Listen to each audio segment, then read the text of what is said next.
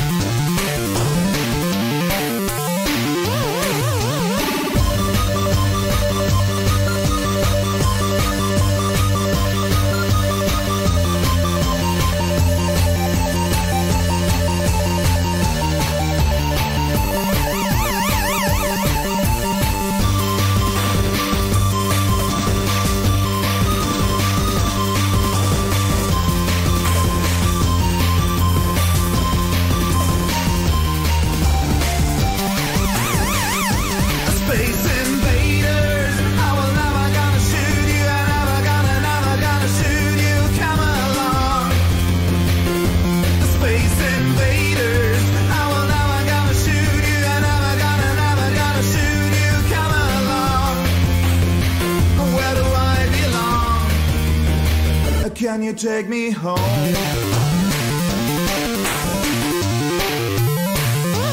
Space invaders, I will never gonna shoot you. I never gonna, never gonna shoot you. Come along.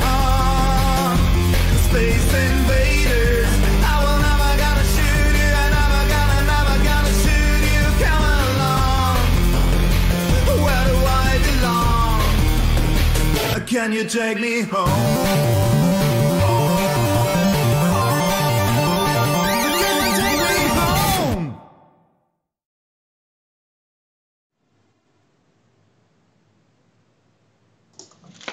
Es ist Donnerstagabend und endlich mal wieder Zeit für das 49ers Fanzone Webradio. Wir begrüßen euch heute mit voller Montur, das heißt Full House. Wir alle fünf äh, haben uns etwas Zeit genommen, um ja, über eine ganz besondere Woche zu sprechen, nachdem wir uns letzte Woche noch ziemlich sicher waren im Radio, dass es ähm, ja, relativ ruhig bleibt und wohl keinen Uptrade für einen Quarterback geben wird. 17 Stunden später war das Ganze schon wieder überholt. Ich begrüße recht herzlich als Mitstreiter heute mit mir. Wir fangen mal ganz im Süden an. I am Niner, Chris aus der Schweiz. Hallo Chris. Guten Abend. Dann den anderen Chris, links daneben, 49er Chris B. Hallo. Hallo, schönen Abend aus Frankfurt. Und unsere beiden Supermoderatoren aus dem Forum, Rainer, More99 Guten Abend zusammen. und Martin, Frontmode. Ja, hi, und äh, wir sind in diesem Fall der, der Frankfurter Chris und ich, also die Frankfurter Connection hat diese Fehl Einschätzung gemacht. Das heißt, ihr müsst euch die Schuld anziehen, ihr könnt euch immer zurückgehen und sagen, wir waren es ja nicht, die beiden waren es. Äh, Ja, danke. Deshalb, ähm, ja, wir haben einiges vor. Ich hoffe, dass auch vieles davon klappt, was wir uns überlegt haben im Laufe der Woche, worüber man sprechen könnte. Es ist super viel Input von euch gekommen. Ähm, Ich glaube, Ich hoffe, dass die Freude bei allen Fünfen so groß ist wie selten vor einer Sendung. Vielleicht noch zu vergleichen mit der Pre-Super Bowl-Sendung von vor zwei Jahren, ähm, wo auch die Euphorie sehr, sehr groß war. Ähm, daher möchte ich nicht zu jedem Thema unbedingt was sagen, sondern wir wollen uns die Themen etwas aufteilen. Ihr seid aber natürlich herzlich eingeladen, mitzumachen und über den Chat nach der 15-minütigen Akademie, nach dem üblichen akademischen Viertel leichten Verspätung heute. Es war nicht beabsichtigt, es gab leichte technische Probleme, aber hoffentlich steht dafür dann der Stream umso besser. Da wollen wir jetzt gleich auch direkt loslegen. Ganz kurz äh, vielleicht meine Meinung zum Trade und warum die 49ers ihn gemacht haben könnten. Ähm, das will ich dann schon lieber die anderen vier fragen. Ich hatte ja irgendwann mal ins Forum reingeschrieben, als Martin so sagte, ja, zwei und Garoppolo für Watson, das würde ich vielleicht, aber auch nur mit Bauchschmerzen, bin ich in die Vollen gegangen und sagte, drei plus Watson, das, äh, drei plus Garoppolo muss man für Watson machen. Das war alles vor der Geschichte, die wir jetzt auch nicht groß aufwärmen wollen. Der Name wird aber heute vielleicht auch noch ein, zwei Mal fallen. Und als ich dann ähm, freitags nach Hause kam und auf dem Handy las, dass die 49ers irgendwas gemacht hätten, nach vorne getradet werden für einen Quarterback, und die nächste Nachricht war dann aus den amerikanischen Medien. Ich war nicht direkt aufs Forum gegangen, sondern hatte das nur zufällig noch offen. War dann eben, dass die 49ers ähm, ja, einen wahnsinnigen Trade gemacht haben. Da habe ich im ersten Moment befürchtet, welchen Spieler haben sie denn jetzt weggeschickt? Nachdem sie das Roster so wunderbar beisammengehalten haben und von wem muss ich mich jetzt verabschieden? Bitte nicht Bowser, bitte nicht Kittel, äh, bitte nicht XYZ also äh, ich war dann doch ziemlich erleichtert und für mich war der Preis noch relativ moderat. Und daher äh, war ich vielleicht nicht so geschockt wie der ein oder andere. Es haben sich ja manche von uns auch doch ziemlich klar ähm, positioniert, was sie von dem Trade halten. Ähm, ja, den Rest möchte ich euch einfach überlassen, um nicht alle Argumente vorwegzunehmen. Ich habe mir nämlich gedacht, wir fangen genau deshalb auch mit Martin ein, Martin hatte doch ähm, zunächst ziemlich deutlich gesagt, dass er den Trade für überteuert hält und äh, die beiden ähm, auch ihr Schicksal ganz klar damit verknüpfen.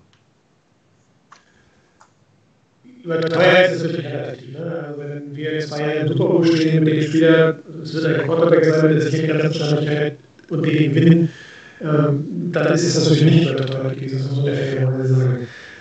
Für mich ist es insofern überteuert, weil du sehr viel Wette eingehst. Du wettest jetzt darauf, dass du einen Spieler findest, der, der 15 Jahre, ein bisschen mehr, mehr weniger, weniger ähm, dich an der Spitze hält. Und, ähm, du hast aber natürlich, wenn wir bei Stefan Watson waren, ein Team um dich herum. Du musst ein Team um den Quarterback umbauen, der, der auch wettbewerbsfähig ist.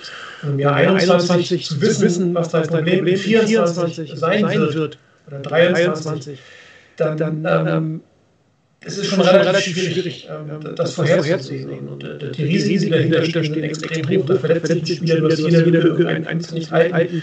Ja, und dann hast du vielleicht einen Top-Quarterback auf jeden Fall rundherum.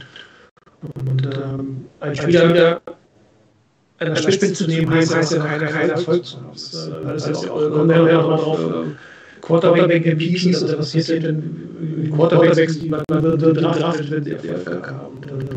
Daher ist es natürlich immer schwierig zu sagen. Also aus der heutigen Sicht, Stand 2021, halte ich sehr, sehr, sehr teuer, drei Quarter, drei Erstrundenpicks in Quarterbacks zu investieren. Das kann nicht so, ich das kann, diese Makulatur sein, weil der Erfolg hat sich eingestellt, findet Mittel und Wege.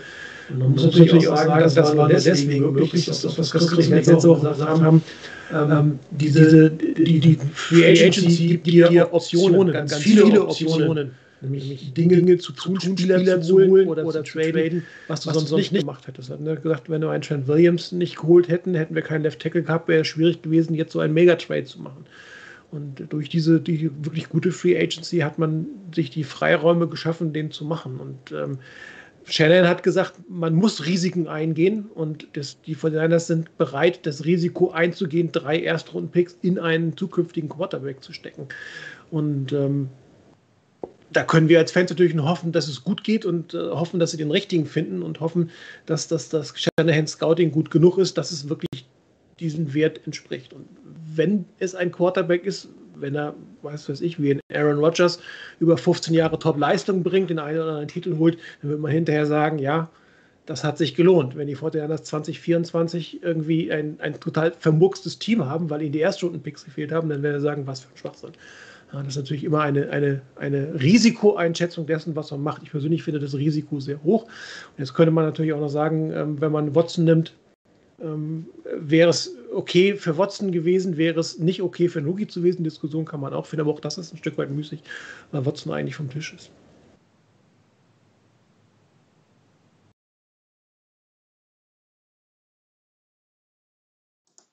Ja, danke.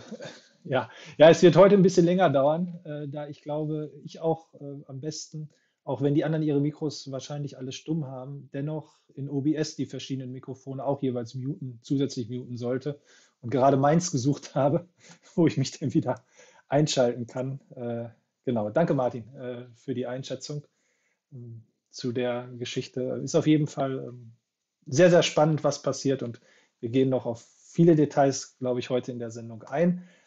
Ich würde mal den Schweizer Chris bitten, der ja auch mal so schön geschrieben hat, man muss eigentlich einen Trade auch in dem Moment beurteilen, in dem er gemacht worden ist. Drei Jahre später weiß es eh jeder besser.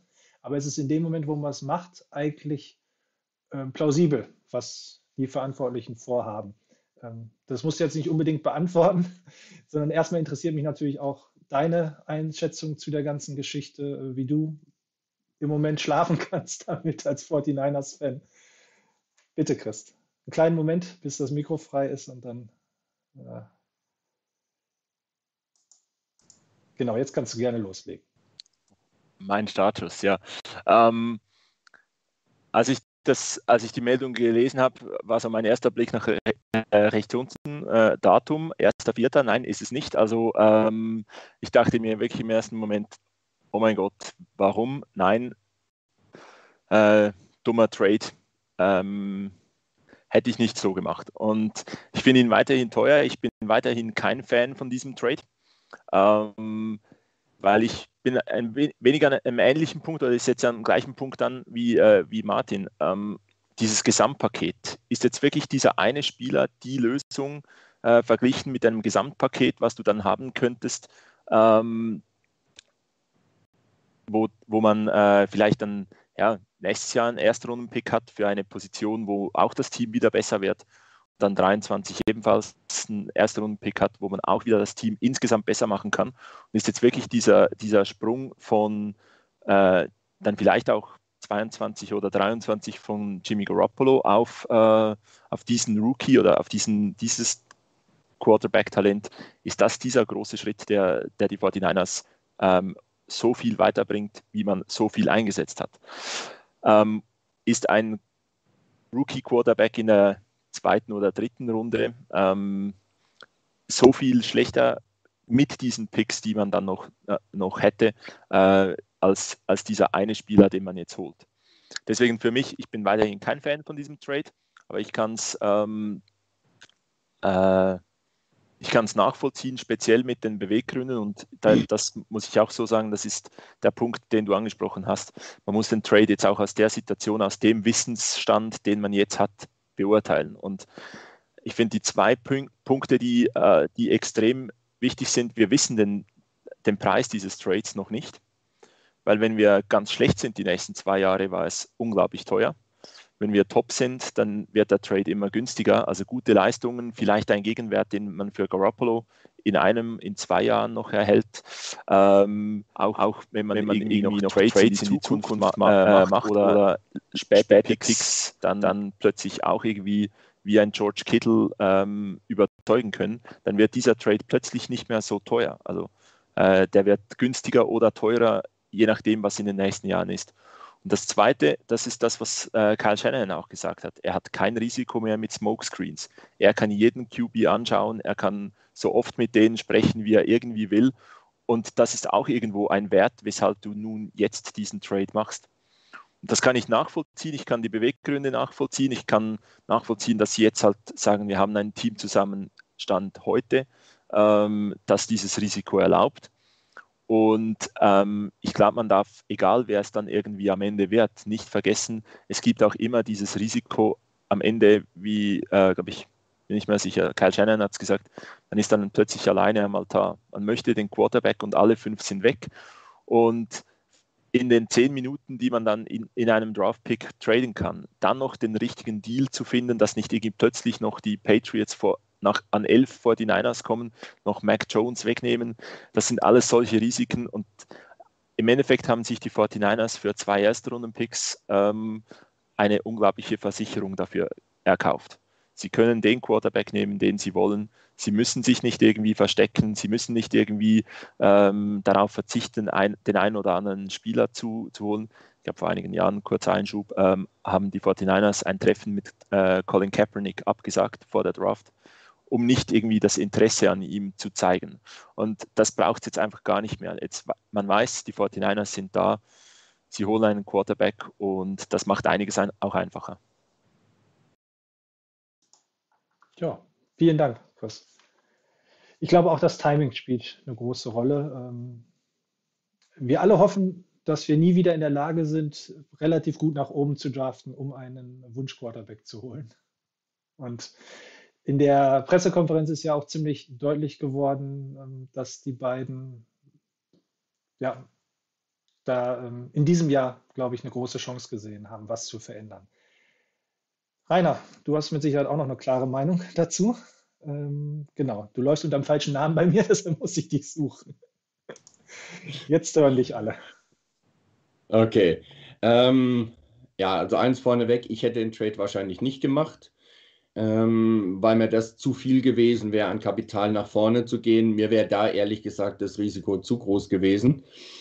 Ähm, Chris hat es eben allerdings schon ganz gut angesprochen. Wenn du einen bestimmten Quarterback willst oder du weißt, du hast bestimmte Quarterbacks im Auge und würdest gerne einen davon bekommen und du kriegst den unter Umständen an zwölf nicht mehr, dann musst du nach vorne gehen. Und ähm, für Shanahan und Lynch war es, glaube ich, auch der richtige Zeitpunkt zu sagen, wir sind hier im Draft aktiv, wir sind aggressiv im Draft und gehen wirklich nach vorne und setzen das ein ähm, auch das ganze Draftkapital, das du dann hast, für die nächsten Jahre zweimal keinen Erstrunden-Pick zu haben.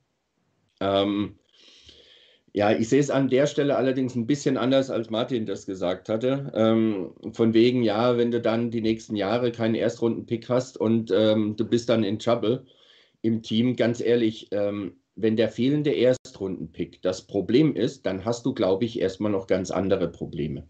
Äh, die Rams haben gefühlt seit Ewigkeiten keinen Erstrunden-Pick mehr, spielen auch immer noch immer ganz gut mit. Äh, die Seahawks haben schon häufiger einen Erstrunden-Pick abgegeben. Klar, den Titel nicht unbedingt geholt, aber auch da immer kontinuierlich in den Playoffs oder fast immer in den Playoffs. Also von daher, wenn dein Team insgesamt passt und du hast den passenden Quarterback dazu, dann bist du immer im Rennen um den Super Bowl. Wenn die Niners tatsächlich jetzt irgendwie ähm, sich hier komplett vergreifen und ähm, Garoppolo dauernd verletzt ist, dann hast du natürlich ein Problem, weil dir der hohe Erstrundenpick fehlt oder der frühe Erstrundenpick. Aber du hast dann immer noch frühe Zweitrundenpicks. Also es ist ja noch ein bisschen was da und irgendwann gibt es auch mal wieder einen Erstrundenpick, nämlich 2024. Und eine gewisse Zeit musst du einem Rookie auch geben. Und ähm, wenn es dann zu merken ist, du brauchst wirklich nochmal, du musst wirklich drangehen und, und nochmal Kapital im Draft investieren, dann hast du vielleicht 2024 dann eine relativ frühe Chance. Und dann sind die zwei Erstrunden-Picks in den Jahren zuvor, glaube ich, nicht mehr das ganz große Thema. Und die Niners hatten durch die ähm, Free Agency wirklich die Möglichkeiten, auch nach vorne zu gehen. Sie haben alle Positionen im Wesentlichen besetzt. Man kann sicherlich noch drüber streiten, über Edge, über einen Edge Defender. Man kann auch drüber streiten, vielleicht noch ein bisschen tiefer in der, in der O-Line. Man kann auch noch einen, einen Cornerback ganz gut vertragen. Aber im Wesentlichen sind doch die Starter zurück oder die, die wir auch als Starter ansehen, zurück.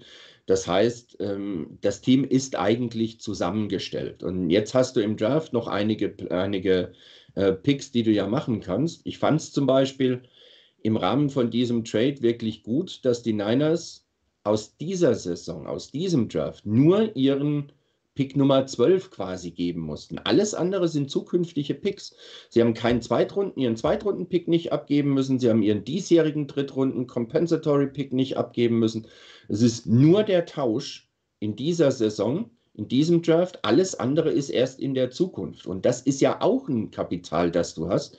Du hast jetzt noch alle Picks, außerdem an 12. Dafür bist du an 3. So gesehen bist du mit deinen Picks dieses Jahr erstmal besser dran und auf jeden Fall nicht schlechter als vorher. Von daher, so viel, so schlecht war es dann am Schluss gar nicht, weil du hast diese Saison die Möglichkeit, Leute zu holen, junge Leute zu holen, Rookies zu holen, mit denen du dann auch in den nächsten Jahren arbeiten kannst. Und von daher, wie gesagt, ich hätte den, den Trade so wahrscheinlich nicht gemacht. Ich kann die Beweggründe nachvollziehen. Ich finde auch, dass wenn man das so gegeneinander abwägt, auch gerade, dass man eben aus dieser Saison keinen einzigen Pick wirklich abgeben musste, ist es keine schlechte Verhandlung, die da geführt wurde. Und ähm, wir gehen natürlich alle davon aus, dass der richtige Rookie-Quarterback ausgewählt wird und dann sind die Erstrunden-Picks eh egal. Völlig richtig, genau. Wir werden auch gleich sehen, äh, ja, ähm, dass es eigentlich schon, ähm, schon alleine einen Titel äh, ja so selten ist, dass man den dann schon mehr als Gebühren feiern kann. Aber das wissen wir alle, wir warten ja schon ewig lange auf den Ring Nummer 6. Chris, das könnte doch dein Stichwort sein, nachdem du noch ein bisschen drüber nachgedacht hast. Bringt uns das im sechsten Ring näher, was sich die beiden Hauptverantwortlichen überlegt haben?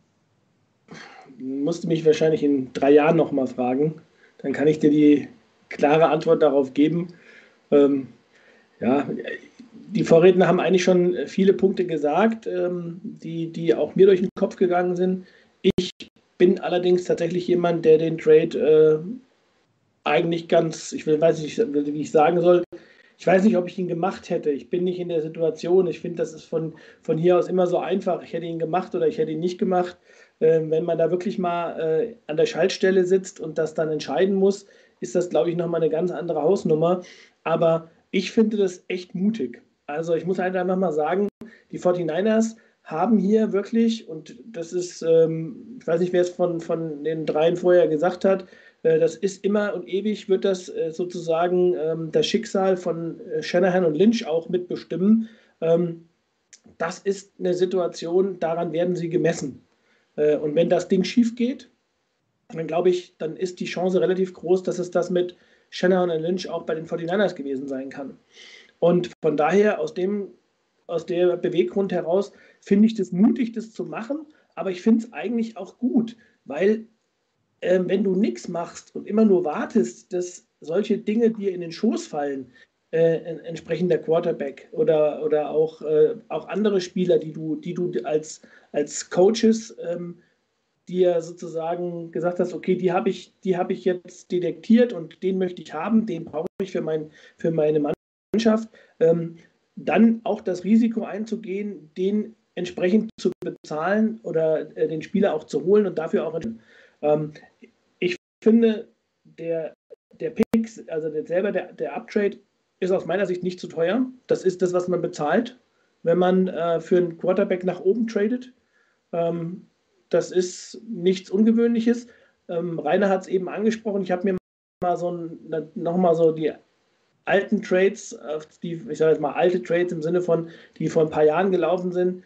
Jared Goff damals von, von, von 15 auf 1 ähm, wie, der, wie Rainer eben gesagt hat, da haben die, ähm, die, die Rams drei Picks, vier Picks aus dem entsprechenden Jahr des, der Draft abgegeben. Also damals aus 2016 und noch zwei Picks aus 2017. Sie haben zwar auch noch äh, späte Picks zurückbekommen aus 2016, vierten und sechsten Runden Pick, aber den kann man eigentlich ja mehr oder weniger vernachlässigen. Aber sie haben äh, Zweitrunden, zwei Zweitrunden-Picks und einen Drittrunden-Pick noch abgegeben. Also sozusagen die ganze erste Hälfte der Draft war weg.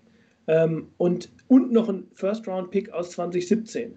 Und ähm, auch damals bei RG3, dem, dem Trade von, von 6 auf 2, ähm, auch zwei First-Rounder, äh, Future First-Rounder abgegeben, plus ein Zweitrunden-Pick aus dem Jahr der Draft. Ähm, also ähm, das waren schon schon, das sind halt einfach die Zahlen, die man, die man äh, auf den Tisch legen muss oder das, was man auf den Tisch legen muss, um entsprechend nach oben zu bekommen. Und von daher fand ich es aus meiner Sicht jetzt nicht, äh, nicht zu teuer. Ähm, ob das erfolgreich sein wird, das wird eine Bewertung sein, wie ich gesagt habe, frag mich in drei Jahren nochmal. Ähm, wenn, wir, wenn wir Glück haben und es gut läuft, dann brauchen wir uns über die nächsten zehn Jahre wahrscheinlich über diese Position keine Gedanken zu machen. Ähm, wenn es schlecht läuft, dann stehen wir in drei Jahren hier und äh, fangen bei Null an. Und ähm, vielleicht noch ein Gedanke, warum ich es auch gut finde. Ähm, ich weiß nicht, ob man nur sagen kann, dass der ein, ein Quarterback, den ich jetzt suche, eine, ähm, eine Verbesserung gegenüber von Jimmy Garoppolo ist, sondern ähm, eigentlich müsste man sagen, äh, wenn man sich die, die Verletzungshistorie anguckt, ähm, mindestens mal auch zur Hälfte eine Verbesserung gegenüber den Backup-Quarterbacks.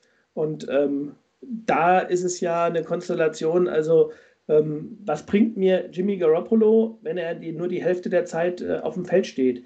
Und dann werde ich auch mit dieser Mannschaft keinen äh, kein, äh, sechsten Ring holen. Und ähm, wenn ich aber den sechsten Ring anstrebe, dann muss ich irgendwann etwas tun und auch einen risikoreichen Move machen, um in die, Chance, die Chance zu haben, das zu schaffen. Und ähm, ich glaube, von dem Hintergrund ist das jetzt, glaube ich, einfach das Mosaikstein, die, den Shanahan und Lynch äh, identifiziert haben, um das Team wirklich dauerhaft besser zu machen und vor allen Dingen auch die Zeiten der Spieler, die wir jetzt haben, Kittel, Bosa, ähm, Fred Warner, äh, dass wir die auch entsprechend nutzen können. Wenn wir das erst in drei Jahren machen, weil wir vielleicht irgendwie hoffen, doch irgendwie nochmal früher zu picken oder durch einen Trade vielleicht von einem anderen Team wie die Dolphins einen Number 3 Pick äh, zu bekommen, das ist einfach äh, auf Glück aufgebaut und das ist jetzt zielstrebig und von daher, ich bin eigentlich ganz guter Ding und ich hoffe, dass man eine gute Auswahl trifft. Gut, ein perfektes Schlusswort.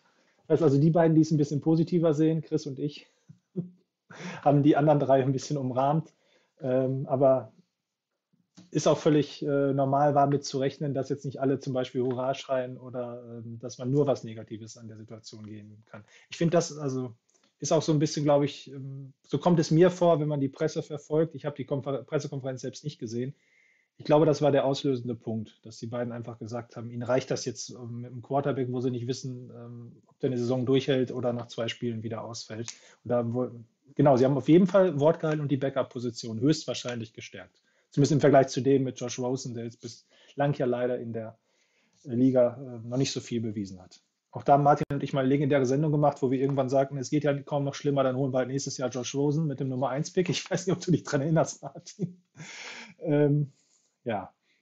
Du bist sowieso als nächstes dran und ähm, das war, das muss aber ganz früh ja. gewesen sein, weil Josh Rosen. Richtig. Da war der gerade im Anfang zweiten Jahr. Also, ja. äh, er hatte halt einen super Ruf, als er damals aus der Highschool ins College kam und auch eine recht gute äh, Freshman-Saison für die, die das im College nicht so verfolgt haben. Aber es fing dann schon an, nachzulassen, richtig.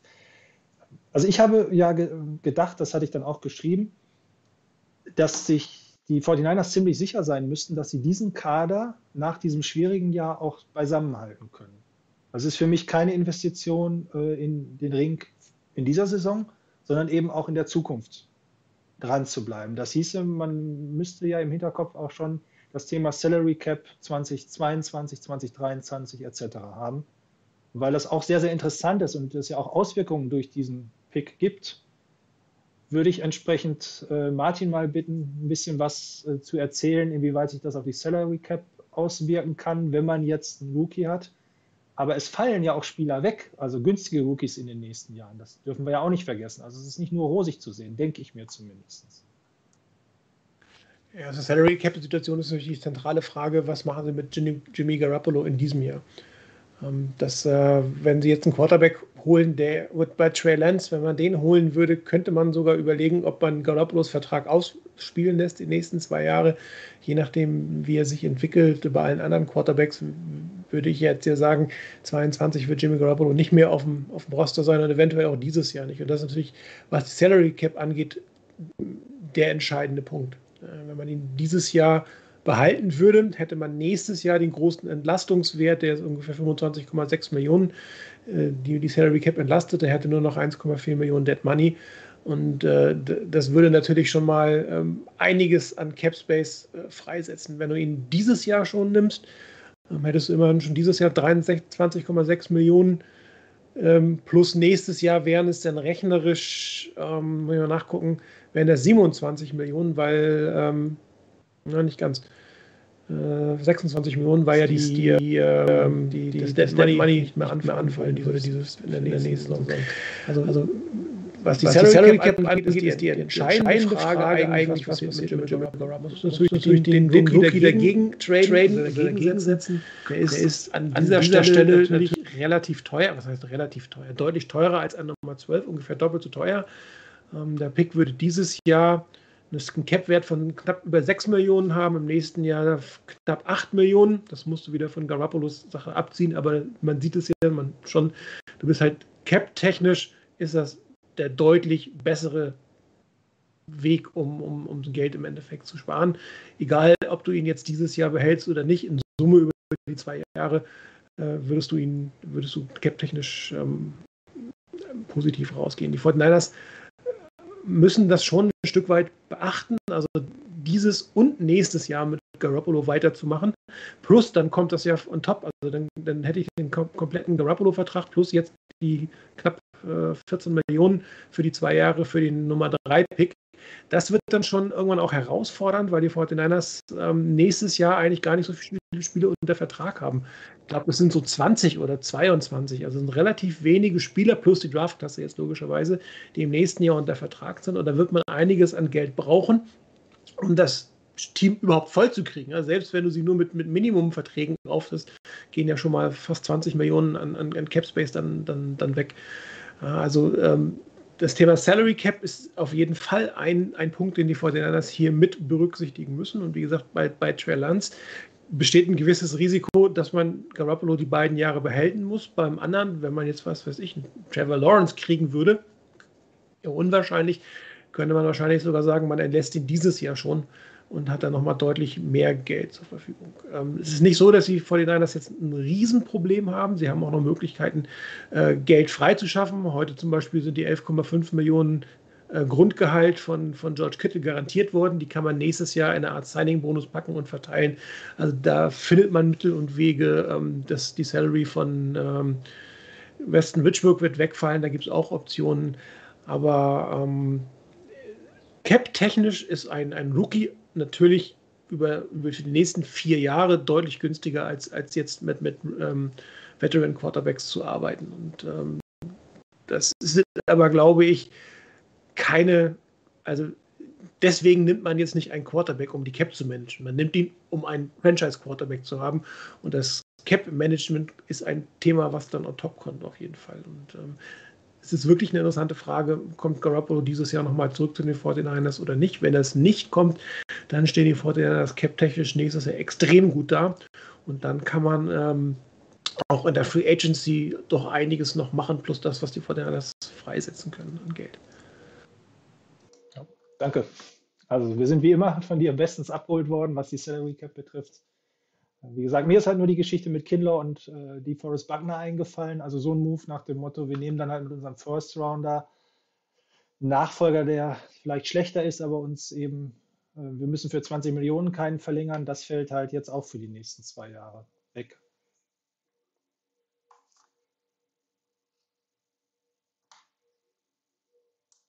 Vertragsunterzeichnung schon ein gewisses Geld haben wollte, was die 49ers eben nicht bezahlen konnten.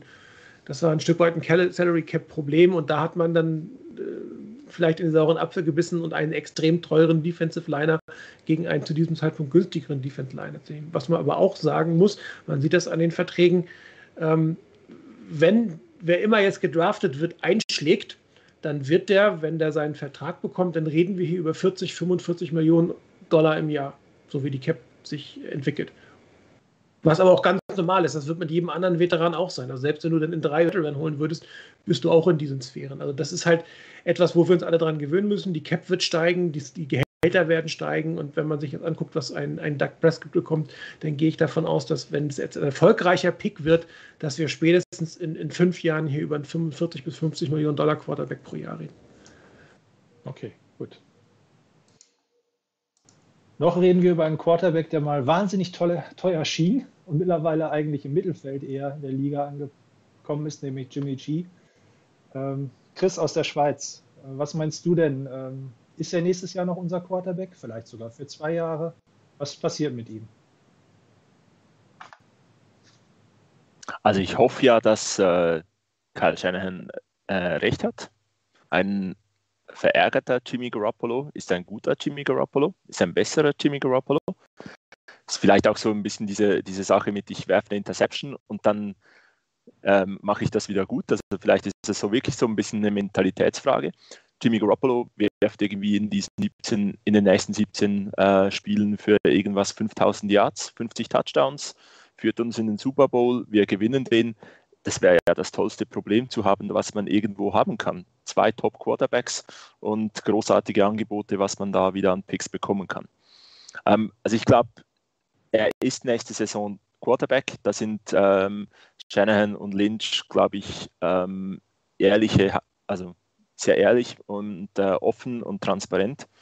Ähm, niemand weiß, ob dann irgendwann äh, Bill Belichick noch sagt, also da ist jetzt der erste Runden-Pick, ähm, bringt, geht mal Jimmy Garoppolo zurück oder irgend sowas, dann muss man zuhören. Aber ich glaube, dieses Angebot wird man im Moment nicht bekommen. Und deswegen glaube ich, Jimmy Garoppolo ist Quarterback bei den 49ers nächste Saison. Er wird in der Woche 1 der Starter sein. Ähm, und er ist so ein Stück weit der fitte Benchmark, um den, der, den ein Rookie dann auch ähm, irgendwie übertreffen muss. Ja, dann kommen wir doch direkt zu dem anderen Chris, der jetzt auch letzter Zeit ruhig war. Ähm, vielleicht ganz kurz deine Einschätzung zu Jimmy Garoppolo, ob du es genauso siehst, ähm, dass er nächstes Jahr weiterhin Quarterback ist. Und eine sehr interessante Frage auch aus dem Thread. Wer wird denn dann Quarterback Nummer drei? Wird es Josh Rosen aufs Roster schaffen? Holt man irgendeinen anderen, den man aus dem Camp schon kennt, wieder zurück? Oder noch einen ganz anderen Veteran? Wobei die ja mittlerweile auch ausgedünnt sind.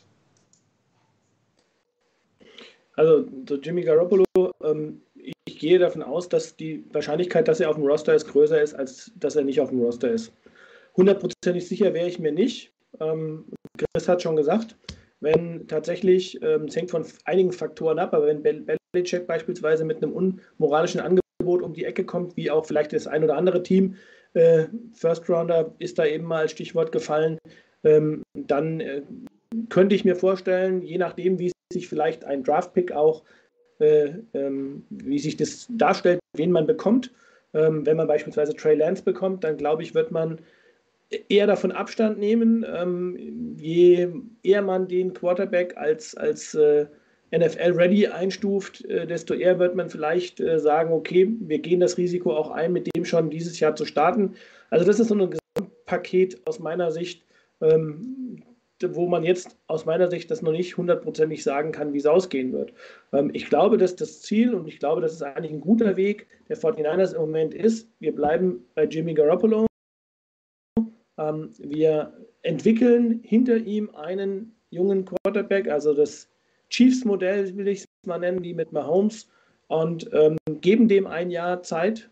Und ähm, dann äh, können wir immer noch schauen, dann hat Garoppolo immer noch ein Jahr Vertrag, man kann ihn immer noch abgeben, man kann ihn traden.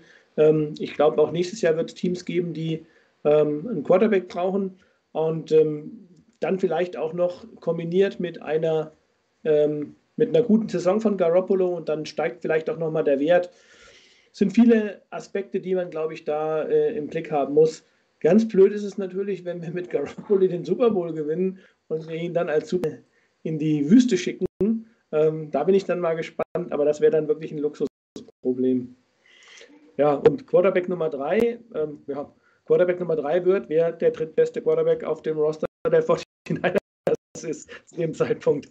Ähm, also, das ist völlig offen aus meiner Sicht. Ähm, ich würde mir wünschen, dass äh, Josh Rosen ähm, dabei bleibt und man vielleicht auch das Projekt nochmal angeht, weil ich glaube, talentiert ist er. Ich glaube, sein Problem liegt eher zwischen den zwei Ohren.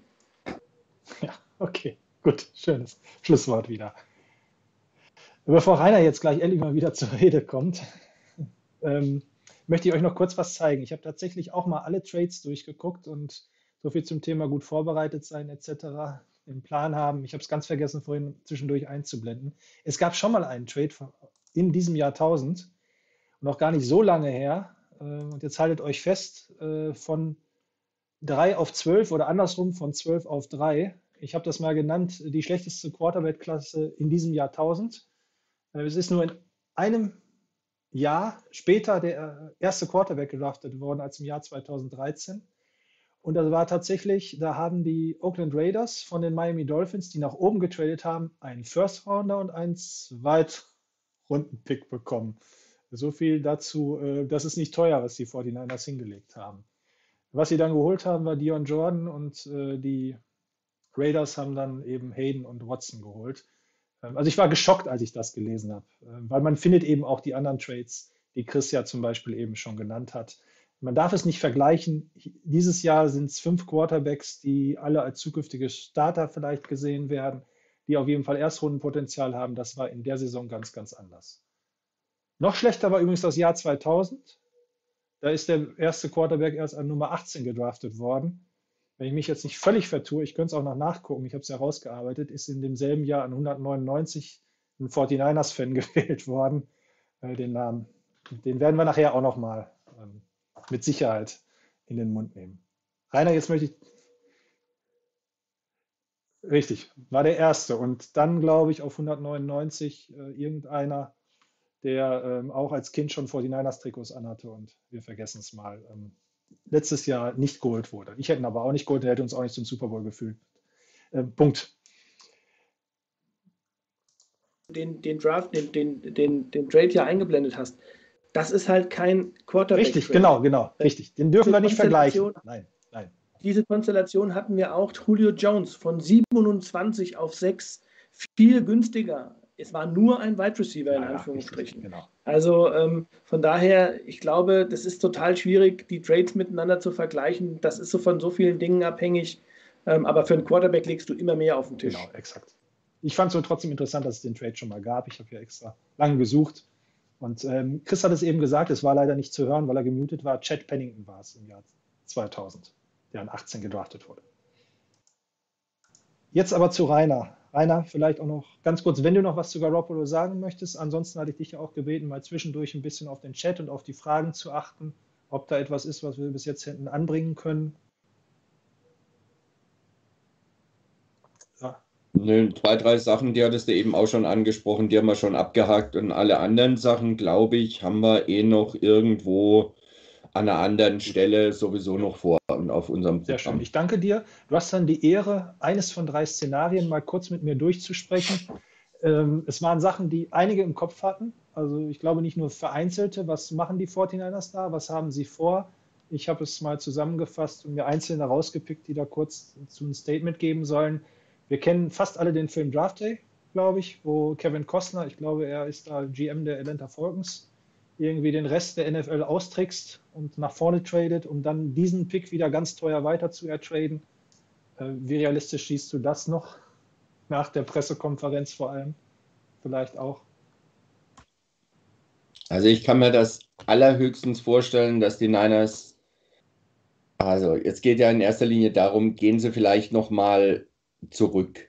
Ich kann mir das nur vorstellen, wenn die Jets irgendwas machen sollten, wo die Niners dann sagen, okay, der, den wir für uns an Nummer 1 hatten als Quarterback, der verfügbar ist nach Trevor Lawrence, der ist jetzt wirklich weg, hatten wir vorher vielleicht nicht mitgerechnet. Und die Falcons kommen an und sagen, wir wollen ganz dringend einen ganz bestimmten Spieler haben, wir wollen nicht, dass jemand anders vor uns springt, wir wollen einen Platz nach vorne gehen. Ähm, wenn man sich da einig werden kann, Platz nach hinten zu gehen, okay. Ähm, danach wird es aber auch schon dünn, denn dass die Bengals nach vorne gehen, kann ich mir nicht vorstellen. Die haben eine ideale Situation für sich. Äh, danach sind die Dolphins. Warum sollen die Dolphins erst nach hinten auf, auf 12, dann auf 6 und dann wieder nach vorne auf 3, auf den Pick, den sie von vornherein schon hatten? Ob sie da wirklich einen Gewinn draus ziehen, weiß ich auch nicht unbedingt. Also von daher, dann wird schon schwer und noch weiter nach hinten, da läufst du einfach Gefahr, dass ein anderes Team vorne dran geht. Also ich kann es mir im Moment nicht vorstellen. Ich schließe zwar seit dem Trade von 12 auf 3 eigentlich gar nichts mehr aus, aber das würde mich jetzt echt sehr überraschen, wenn die Niners hier nach hinten gehen würden. Wie gesagt, einzig und allein, es passiert irgendwas an Platz 1 und 2, wo die Niners dann sagen, okay, die Falcons wollen wirklich nach vorne und ganz dringend einen Spieler holen, dass sie einen Platz nach hinten gehen. Das ist eigentlich so das einzige Szenario, was ich mir noch vorstellen kann. Aber weiter nach hinten oder irgendeinen Mega-Trade nochmal nach hinten, nee, kann ich mir absolut nicht vorstellen. Gut, danke dir für die Einschätzung. Das zweite Szenario, und jetzt reden wir bitte nicht über die rechtliche Situation. Das ist in dieser Runde, glaube ich, völlig unangebracht, wenn fünf Männer sich darüber unterhalten, was da dran ist, was gerade auf die Sean Watson ein, ähm, ja, auf ihn einstürzt. Das ist das Wort, was ich gesucht habe. Trotzdem unseren Juristen oder einen unserer Juristen, wenn ich mich nicht vertue, Chris aus, aus dem Hessenland. Ähm, wie wahrscheinlich wäre es, das äh, vielleicht noch abzuwarten und dann den Pick 3 für Watson herzugeben? Moment, ich muss dich eben entmuten. Sorry, jetzt kannst du reden. Ähm, da schließe ich zu 100 Prozent aus. Also ähm, das kann ich mir beim besten Willen nicht vorstellen in der jetzigen Situation. Und da muss man dann eben doch so ein bisschen auf die Situation gucken, ähm, bei der Vorwurfslage äh, der Sean Watson äh, zu holen, äh, wäre aus meiner Sicht ein absolut Risiko, weil ich nicht weiß, was aus dieser Geschichte wird, was da am Ende hängen bleibt, was möglicherweise für, für äh, disziplinare Maßnahmen dann noch von Seiten der NFL kommen. Also ich glaube, die Nummer ist durch, weil das müsste man aus meiner Sicht, wenn man das tut, vor dem Draft machen. Und äh, das sind noch vier Wochen. In vier Wochen wird da nichts passieren. Ähm, Im Gegenteil, die Zahl der, der Anklagen oder der, der Klagen, die eingereicht wurden, äh, geht weiter nach oben. Mittlerweile ich glaube, 21 oder 23, keine Ahnung, ist auch egal. Also das schließe ich aus. Und Ja. ich gehe auch noch weiter. Nur der Nummer 3 Pick für Watson wird aus meiner Sicht nicht ausreichen. Ähm, Ja. Also Watson wird noch, würde noch teurer werden als den Trade, den die 49ers gemacht haben. Sehe ich Da auch so, man genau. keine, Ja. keine Erstrunden-Picks mehr hat in den nächsten beiden Jahren, ähm, gehe ich davon aus, müsste man dann Spieler auf den Tisch legen, also mit in den, in den, ins Paket einbinden. Von daher, ähm, ich glaube, das ist für mich zu 100% unwahrscheinlich. Gut, äh, Martin hat quasi virtuell die Hand gehoben. Vielleicht was Wichtiges mitzuteilen. Einen kleinen Moment, wir nehmen ihn mal dazwischen. Also, also wenn man hätte Watson haben wollen, dann wäre dieser Trade totaler Quatsch. Also da muss ich nicht irgendwie drei Picks für eine Nummer 3 Pick nehmen. Da hätte man vielleicht auch andere Packages machen können, beziehungsweise je nachdem, was aus der Situation rauskommt, könnte er teurer oder billiger werden. Also wenn man zum Beispiel äh, jetzt spekuliert, er wird halb entlastet und kriegt irgendwie eine Strafe von vier oder sechs Sperr, äh, Sperr, eine Sperre von vier oder sechs Spielen oder irgendwas oder da ist noch ein Restrisiko mit verbunden, dann würde man vielleicht weniger als das zahlen. Wenn er komplett entlastet wird, kann es sogar sein, dass man mehr hat. Aber warum sollten die, ähm, die Texans ein Interesse daran haben, jetzt die Nummer 3 Overall-Pick haben, also dass das der Kompensation. Ich als Texans würde eigentlich lieber die drei Erstrunder nehmen und dann gucken, wo ich hin will. Vielleicht hätte mir auch ein Trade auf 5, 4, 6, 10 oder sowas gereicht, der mich weniger gekostet hätte, rechnerisch vielleicht nur zwei und dann hätte ich den dritten noch einsetzen können. Also jetzt diesen Trade mit den Dolphins zu machen und dann Watson zu holen, das macht für mich überhaupt keinen Sinn. Und das zeigt auch eigentlich, dass die 49ers diesen Trade nicht machen werden mit Watson. Ja, genau. Also spätestens da hört die Logik auf, ne? Also dass die ähm, viel zu wenig dafür dann kriegen. Genau, sehe ich auch so. Gut, ähm, ich hatte mal ganz kurz die Überlegung, äh, weil ich so einen Lieblingsquarterback habe, der mit den Jets, äh, mit den Jets, Entschuldigung, in Verbindung gebracht wird. Vielleicht sagen die 49ers ja, äh, hier kommt Jets, ihr kriegt von uns noch einen Spieler, fertigen Quarterback und unseren Nummer 3 Pick und wir kriegen dafür euren Nummer 2 Pick. Äh, Könntest du dir noch irgendwie den Versuch vorstellen, mit den Jets zu traden, Chris aus der Schweiz?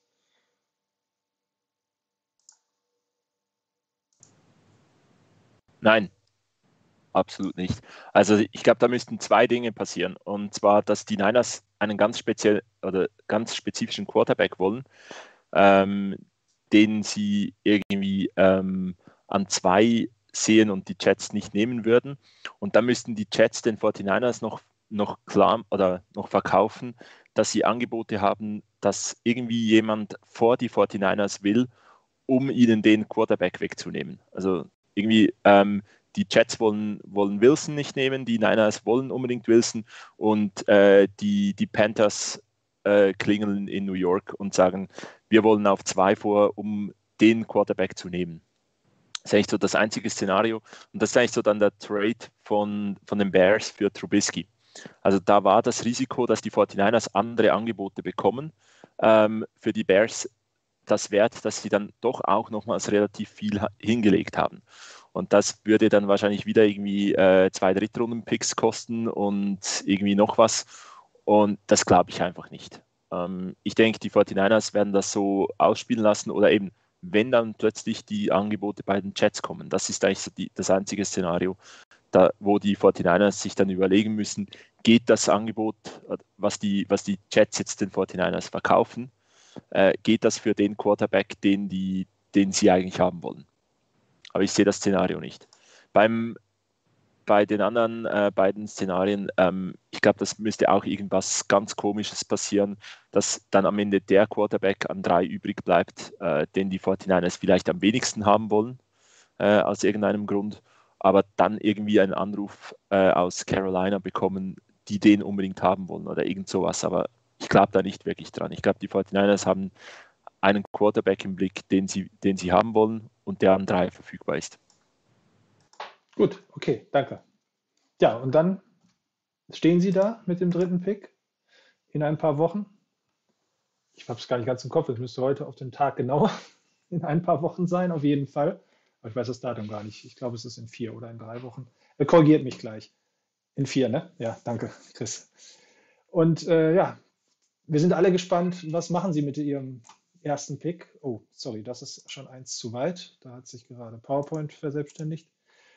Ähm, ich wollte mal einen kleinen Blick auf die Historie werfen. Wie gut waren die ersten Picks denn, also in der ersten Runde von äh, Lynchahan, wie, so, wie wir die beiden so gerne nennen? Und in der, äh, ich glaube, so im Gedächtnis hängt eigentlich, äh, also ich würde sagen, es sind jetzt nicht immer die Knaller-Drafts gewesen von den beiden und insbesondere die erste Draft hängt natürlich auch so ein bisschen an mit äh, Solomon Thomas und ähm, Ruben Foster, die jetzt beide nicht mehr auf dem Roster sind, ähm, die schon fast in die Kategorie, Chris, entschuldige es, ich nehme es auch gleich bei einem Notre Dame-Spiel in den Mund, schon fast in die Kategorie Bust für einen First-Rounder zu fallen glauben.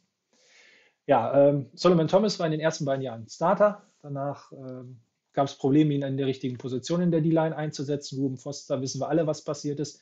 Eigentlich eine sehr, sehr gute Saison. Er war sogar im All-Rookie-Team hat also seine Draftposition gerechtfertigt, aber dann eben, wie das vorhin schon zitierte, Problem zwischen den Ohren. Im Jahr danach äh, Mike McGlinchey, ähm, ich glaube, Martin sagte damals vor der Draft, nicht, dass sie McGlinchey holen, aber dass die 49ers vielleicht was ganz anderes machen, nämlich einen Offensive Tackle holen. Da habe ich das erste Mal drüber nachgedacht, also in unserer Webradiosendung, und äh, war ja, lag es da gar nicht so verkehrt. Das ist der Spieler, der auch ähm, ja, ähm, den Erwartungen im Moment nicht gerecht wird und eben vielleicht auch, ähm, ich weiß nicht, ob der Bass zu hart ist, nicht nur weil es ein Notre Dame-Spieler ist, er ist immerhin auch jetzt ein Starter in allen drei Jahren gewesen, aber ähm, der vielleicht auch noch etwas besser hätte investiert sein können. Danach geht es aber ziemlich steil bergauf. Also Nick Bosa, ähm, NFL Defensive Rookie of the Year, Rookie of the Year von der amerikanischen Pro Football Writers Association, von denen im All-Rookie-Team und im Pro Bowl, nicht im Pro Bowl. da haben meine Finger nicht ganz mitgespielt. Und letztes Jahr eben dann Javon Kinlaw, der auch im All-Rookie-Team gelandet ist und genauso wie äh, Brandon Ayuk zum Starter geworden ist, sodass wir aus drei Drafts sechs Picks, vier Starter ähm, im Moment auf dem Roster haben. Und das ist im Vergleich zu den anderen Teams absolut gut. Also ähm, ich habe da wirklich ähm, mir sehr viel angeguckt, was ist aus diesen First Roundern geworden. Natürlich, äh, es gibt einen Super Bowl-Sieger, Patrick Mahomes. Es gibt zwei also jetzt auf der Quarterback-Position vor allem dann wieder. Es gibt äh, zwei MVPs auf der Quarterback-Position mit ähm, Mahomes und wo stand er? Äh, Jackson. Ähm, fast einen dritten mit Deshaun Watson, der ja auch sehr stark in der, äh, ja, Entschuldigung, meine Katze ähm, kann sich noch nicht damit anfreunden, dass ich mich heute nicht mit ihr unterhalte, äh, der also sehr, sehr, ähm, sehr stark auch in der Diskussion war. Die anderen Teams haben zum Beispiel äh, auf ihrem Roster seit äh, 2017 gedraftet die guten Teams vier Starter. Das sind die Ravens, Bills, Browns, äh, Broncos, Washington Football Team, Falcons. Wobei man da ja auch gucken muss, wie stark sind die Teams. Und äh, zwei Teams haben sogar fünf Starter. Das sind die Giants und die Raiders. Wobei ich da im Moment jetzt nicht unbedingt sagen würde, deren Draftklassen waren so viel besser. Interessant ist aber der Rest in unserer Division. Die Rams, null, weil sie auch kaum Picks hatten. Cardinals, auch nur zwei. Also Kyler Murray und äh, den zweiten weiß ich gerade nicht. Die Hawks, auch nur zwei. Also die Seahawks. Einer davon ist Jamal Adams, den haben sie sich noch geholt. Rashad Penny zum Beispiel völlig in der Versenkung verschwunden.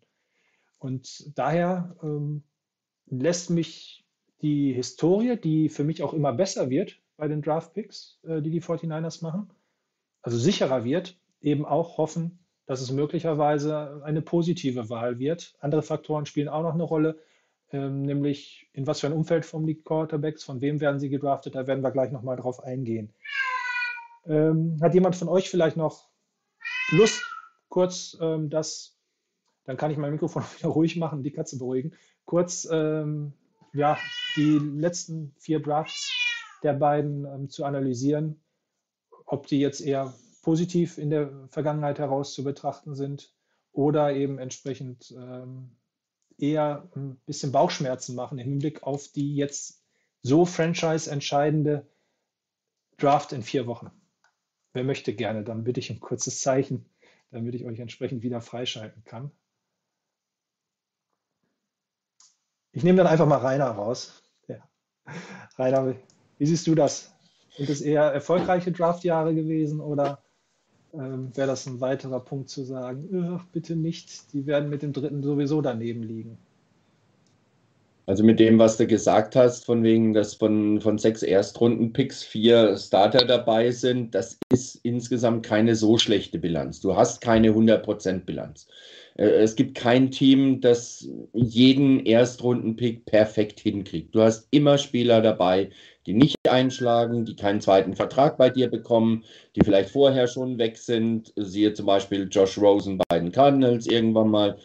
Ähm, also von daher sind vier Starter bei sechs Picks, ja, zwei von drei. Ähm, ist eigentlich nicht die allerschlechteste Bilanz. Ich glaube, das wird einfach ein bisschen getrübt dadurch, dass die gerade die erste Draft von, von Shanahan und Lynch mit äh, Solomon Thomas und Ruben Foster halt letztendlich doch ziemlich daneben gegangen ist. Ähm, und vielleicht auch noch ein Stück weit davon getrübt, dass dann eben äh, Nick Bosa fast die komplette letzte Saison verpasst hat ähm, und Mike McGlinchey nicht ganz so die Leistung gebracht hat, die man eigentlich erwartet hat von ihm. Ähm, wenn McGlinchey wieder zurückkommen kann zu seiner Leistung, die er vorher hatte, wenn Bosa wieder ähm, auf der, in der Form von 2019 ist, dann ist das eigentlich eine richtig gute Bilanz für die Niners. Und ähm, dann hoffen wir einfach mal, dass der Pick Nummer 3, den die Niners machen werden, äh, nicht gerade der Pick ist, der dann in das eine Drittel Fehler reinfällt, äh, sondern in das zwei Drittel Treffer. Gut, ich danke dir. Ich werde dich dann einfach bei der nächsten Frage mal gegen Martin austauschen. Die nächste Frage äh, ist nämlich, was ist eigentlich aus den Top 3 Quarterbacks geworden? Ich habe mir das mal alles seit 1990 angeschaut, auch den Kollegen, die vielleicht Gelegenheit hatten, zukommen lassen. Ich will es mal ganz kurz äh, schon mal umfassen, umschreiben es gibt eigentlich so drei Prototypen, wenn man sich anschaut, äh, wenn Quarterbacks so hoch gedraftet werden. Da haben wir den absoluten Bust, der aber gar nicht so häufig vorkommt, wie man es glaubt. Also mit absoluter Bust ist jetzt wirklich gemeint, der nach zwei, drei Jahren aus der Liga wieder verschwunden ist. Äh, Jamarcus Russell, da im Raiders-Trikot, ähm, man sieht auch da schon, dass er vielleicht nicht der durchtrainierteste war. Da gibt es äh, die No-Brainer, oder was heißt die? Den gibt es eigentlich ganz selten, den Prototypus No So, jetzt habe ich gerade irgendwas äh, auf dem Headset gehabt, Entschuldigung. Ähm, das ist Peyton Manning, hier noch im Trikot der Tennessee Volunteers seines Teams. Ich muss mal kurz zu ihm scrollen, weil das schon beeindruckend ist, was er in seiner Karriere äh, gesammelt hat. Ähm, wo haben wir ihn? Ah, Ja, das ist schon lange her, dass der gedraftet wurde. Also er ist Hall of Famer, er war fünfmal MVP, 14 Mal Pro Bowls. Ah nee, das ist ein anderer Spieler, sorry, der ein bisschen später gedraftet wurde. Bei den Super Bowls habe ich es dann auch gemerkt, dass es der falsche ist. Ähm, ja, Peyton Manning finde ich gerade nicht, aber ist so ähnlich. Ne? Also ähm, unbeschreiblich die Karriere. Und äh, Kyler Murray, der vielleicht exemplarisch steht dafür, dass meiner Meinung nach die Drafts immer besser werden, der Quarterbacks. Also da gibt es auch eine steile Lernkurve. Die Spieler werden einfach reifer, denke ich. Und Matt Ryan, das ist vielleicht das, da sagte Martin ja auch so, äh, den würdest, wollen wir mal hoffen. Der ist nämlich auch an drei gedraftet worden. Der hat immerhin auch vier Pro Bowls, glaube ich. Und sogar einen MVP-Titel. Ähm, das äh, ist, sieht also gar nicht so schlecht aus. Ja, ähm, also Top 3 Quarterback Martin jetzt eher Fluch oder Segen oder womit hängt es zusammen? Ähm, gleich auch nochmal ein bisschen anders analysiert. Ähm, ja. Also, ich hatte ja vorhin über das Risiko gesprochen, äh, als wir gesagt haben, wir geben drei äh, Erstrunden-Pick für den, für den Quarterback aus. Und ein Quarterback zu draften, egal, oder jeden Spieler zu draften, also ein Draft ist ein Stück weit ein Glücksspiel. Und äh, auch einige sogenannte No-Brainer gehen am Ende dann nicht so gut aus, wie man sich das eigentlich vorstellt. Und dann hast du wieder Spieler, ähm, wie ein Tom Brady oder wie ein Kurt Warner, die dann plötzlich von, von undrafted quasi oder von, von äh, relativ spät oder auch ein Tony Romo hat zwar keinen Titel geholt, aber war ein guter Quarter, sehr guter Quarterback, ähm, dass du sie aus, aus, aus den Mitten oder Enden der Draft findest. Ähm, es gibt dir bestimmte Chancen, logischerweise, ähm, einen guten Quarterback zu haben, aber es gibt dir keine Garantien. Und es gibt schon eine Menge echte Busts, muss man sagen, oder ähm, Spieler, die einfach ihr Potenzial was man in ihnen gesehen hat, äh, nie haben umsetzen können. Und da gibt es wirklich viele auch in letzter Zeit. Jameis Winston, ein ähm, Sam Bradford, wie ist der gehypt worden damals aus, aus dem College kam? Und ich weiß noch, dass, dass, dass Plummer 50 da mal irgendwie gesagt hat, äh, als er zu den Rams geht, Gott, der wird uns jahrelang terrorisieren. Und wenn man ihn aus dem College kommt, gesehen hat, ist das auch richtig. Äh, Jamarcus Russell, du hast ihn erwähnt, absoluter Bust. Ähm, Matthew Stafford ist jetzt kein schlechter Quarterback, aber hat auch am Ende nicht geschafft, wirklich äh, groß erfolgreich zu sein. Und ähm, es gibt dir halt einfach keine Garantien. Und das, es gibt so viele Unwägbarkeiten und so viele ähm, Wege, die ein, ein junger Spieler gehen kann, dass die Risiken, die dahinter sind, immer extrem hoch sind, wenn du diesen Spieler kannst. Das, das kann sein, dass er mit dem Ruhm nicht fertig wird. Das kann sein, dass er mit dem sportlichen Druck nicht fertig wird. Das kann sein, dass die Leistung, die er im College gezeigt wird, schon sein Maximum ist. Du gehst ja nicht, nicht davon aus, dass du den Spieler bekommst am, am Zenit seines Fähigkeiten, sondern eigentlich an Beginn dessen, was, was er können wird, hat Potenzial gezeigt. Und es gibt nicht wenige, die dann tatsächlich einfach gar nicht weiterkommen als das, was sie im College gezeigt haben und in der NFL völlig untergehen. Und ähm, da, daher das Risiko, was du trägst, einen Spieler so hoch zu nehmen, ist immer sehr, sehr hoch. Und viele Sachen gehen einfach nicht gut aus oder gehen auch nur temporär gut aus. Nimm Cam Newton war irgendwann MVP, danach ging es dann, ne, war ein bisschen verletzt, hat auch nicht mehr so gut gespielt, spielt jetzt irgendwie auf Einjahresverträgen Basis bei den Patriots mehr schlecht als recht.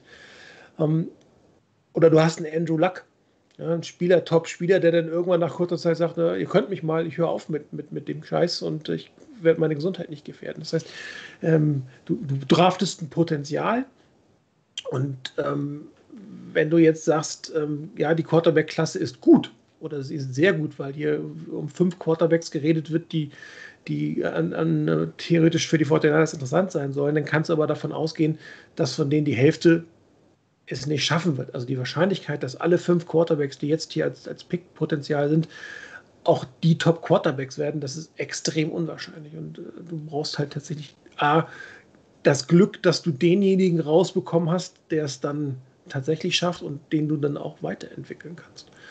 Und das ist auch das, was ich vorhin meinte mit Risiko. Du gehst ein extremes Risiko ein, hohes Windpotenzial, aber auch ein sehr hohes Losspotenzial. Und äh, gerade auf der Quarterback-Position gibt es sehr, sehr viele Spieler, die sehr, sehr gehypt wurden, die es am Ende nicht geschafft wurden. Fällt mir ein RJ3 fällt mir da beispielsweise noch ein. Oder auch ein Jared Goff hat nicht die Leistung, der stand zwar auch im Super Bowl, ist ein guter Quarterback, aber hat natürlich nie die Leistung gebracht, die diesen Megatrade gerechtfertigt haben, den man gemacht hat. Und ähm, bin halt gespannt, was draus wird. Vince Young fällt hier noch, ja, ist total richtig. Tim Couch lese, lese ich hier noch gerade, äh, von den Browns gedraftet. Oh ja. Kann noch mal weiter zurückgehen. Ähm, Achilles Smith fällt mir noch ein. Ein Drew Bledsoe war ein First Overall Pick. Ein Vinny Testaverde.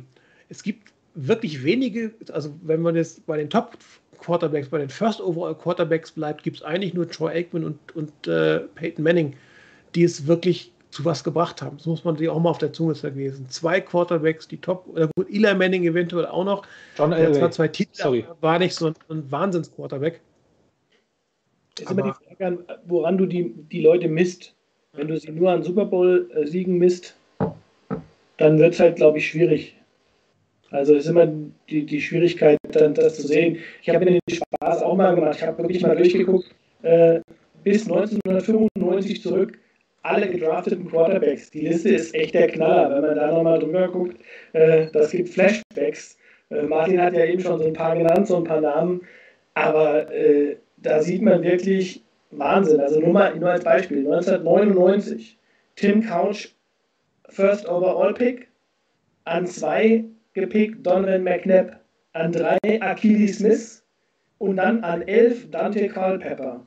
Also, ähm, wenn man so will, Bust, dann hat es einen guten gegeben, dann gab es wieder einen mega Bust und dann hat es wieder einen einigermaßen vernünftigen Quarterback gegeben auch. Also, ähm, das ist schon Wahnsinn. Und dann gab es sogar noch einen weiteren an 12, Kate McNown. Äh, also, das ist diese 1999er Draft, die zeigt es wirklich. Das ist wie rot oder schwarz beim Roulette manchmal. Und deshalb, da gebe ich Martin völlig recht, ein absolut großes Risiko, was die 49ers eingehen. Ganz klar, das ist unbestritten. Ähm, aber eine Sache finde ich, ähm, die man auch sehen kann daran, nach der ersten Runde oder sogar, ich gehe sogar noch weiter, außerhalb der Top 15 einen wirklich guten Quarterback zu bekommen, das ist also wirklich, äh, geht gegen Null. Also natürlich kommt jeder mit Tom Brady um die Ecke oder mit Russell Wilson jetzt oder mit äh, Doug Prescott. Aber für jeden von diesen dreien gibt es gefühlte 10 oder 15, die es nicht geschafft haben und von denen kein Mensch mehr spricht.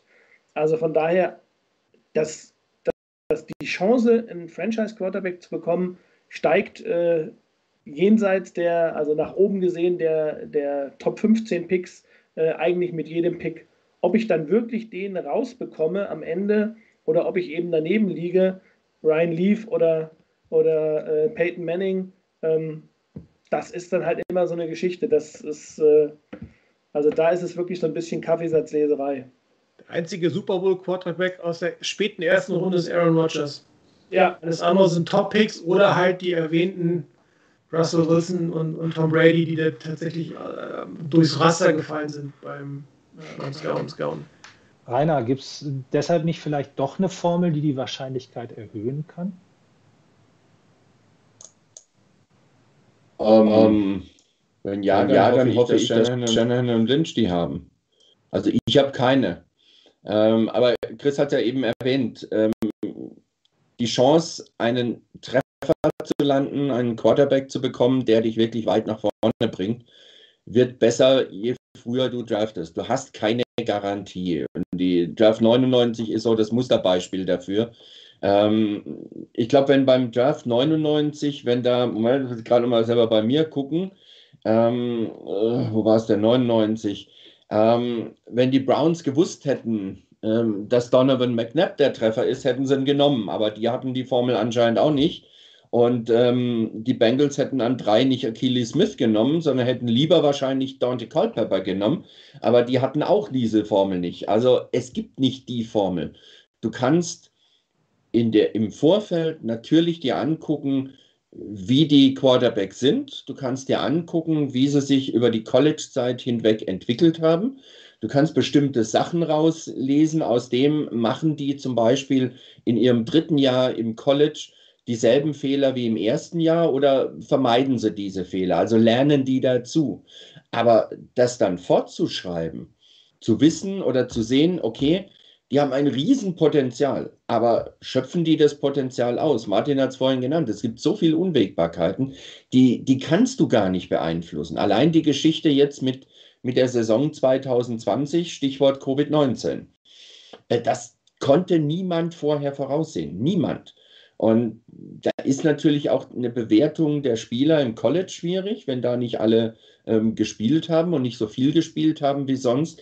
Wie, wie haben die sich in der Zeit entwickelt? Haben, kann ich da wieder ansetzen, wo die vorher waren? Und wie gesagt, da gibt es so viele Unwägbarkeiten. Am Schluss musst du dich darauf verlassen, dass du sagst, okay, ich treffe eine Entscheidung, ich stehe zu der Entscheidung. Und dann ist es halt auch an den Coaches, aus den Spielern was zu machen. Also gerade wenn von, von außen verschiedene Einflüsse da sind, dass ein Spieler ähm, mit, dem, mit dem Stichwort kommt der Spieler mit dem Druck zu, zu Rande. Da ist es auch Aufgabe des Trainers und des ganzen Coaching-Staffs und auch der Mitspieler, der erfahreneren Mitspieler, dem den, den Druck zu nehmen, soweit das möglich ist. Ihm zu zeigen, dass er da nicht alleine auf dem Feld steht und dass man auch beim Fehler sagt, komm, weiter geht's, nächstes Mal, nächstes Mal wird's besser. Also da muss viel zusammenspielen, dass das passt. Aber das Risiko, wie gesagt, wirst du niemals ausschalten können. Da hast du völlig recht. Ja. Ich wollte trotzdem, also mir sind, als ich mir diese ganzen Picks angeguckt habe und mal rausgeschrieben habe, wann haben die gestartet, hat es ein Offensiv-Headcoach, ein Defensiv-Headcoach ähm, gedraftet, sind mir doch ein paar vermeintliche Gesetzmäßigkeiten aufgefallen, die trotzdem einem natürlich niemals eine Sicherheit geben. Ähm, das, das, das steht, das Wort, was du eben gesagt hast. Also ich finde schon so zwei, drei Faktoren. Einen hat ja Shanahan selbst genannt. Ähm, Aaron Rodgers hat drei Jahre gesessen und sich Brett Favre angeguckt. Mahomes, ist hinter Alex Smith aufgebaut worden. Hatte vielleicht von den aktuellen Quarterbacks den besten Lehrmeister.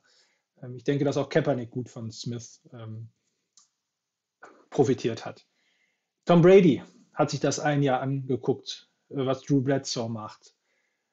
Gut, Peyton Manning ist sofort gestartet, sofort ins kalte Wasser. Äh, das waren übrigens nicht die Super Bowls, das waren die All-Pros eben, das siebenmal All-Pro gewesen mit Abstand der Quarterback, der am meisten da drin steht in dieser ganzen Liste seit 1985 oder so. Ähm, aber ähm, mit den Colts musste dann auch erstmal noch das Team wechseln. Steve McNair, ähm, gut, wie kommt jetzt auf Steve McNair? Der war immerhin auch MVP, hat sich das auch drei Jahre lang vorher angeguckt.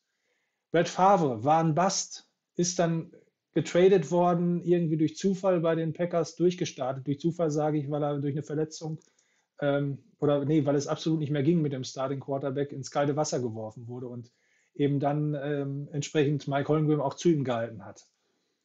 Steve Young, wissen wir, ähm, gedraftet worden von den Tampa Bay Buccaneers, dann erst im siebten Jahr bei den 49ers gestartet. John Elway ist sofort gestartet. Übrigens kleine ähm, Frage in die Runde. Ähm, ich mache die Mikros jetzt nicht auf. Ihr habt es vielleicht auch alle nachgeguckt. Ich hätte nie gewusst, dass er von den Baltimore Colts gedraftet wurde und nicht von den Denver Broncos.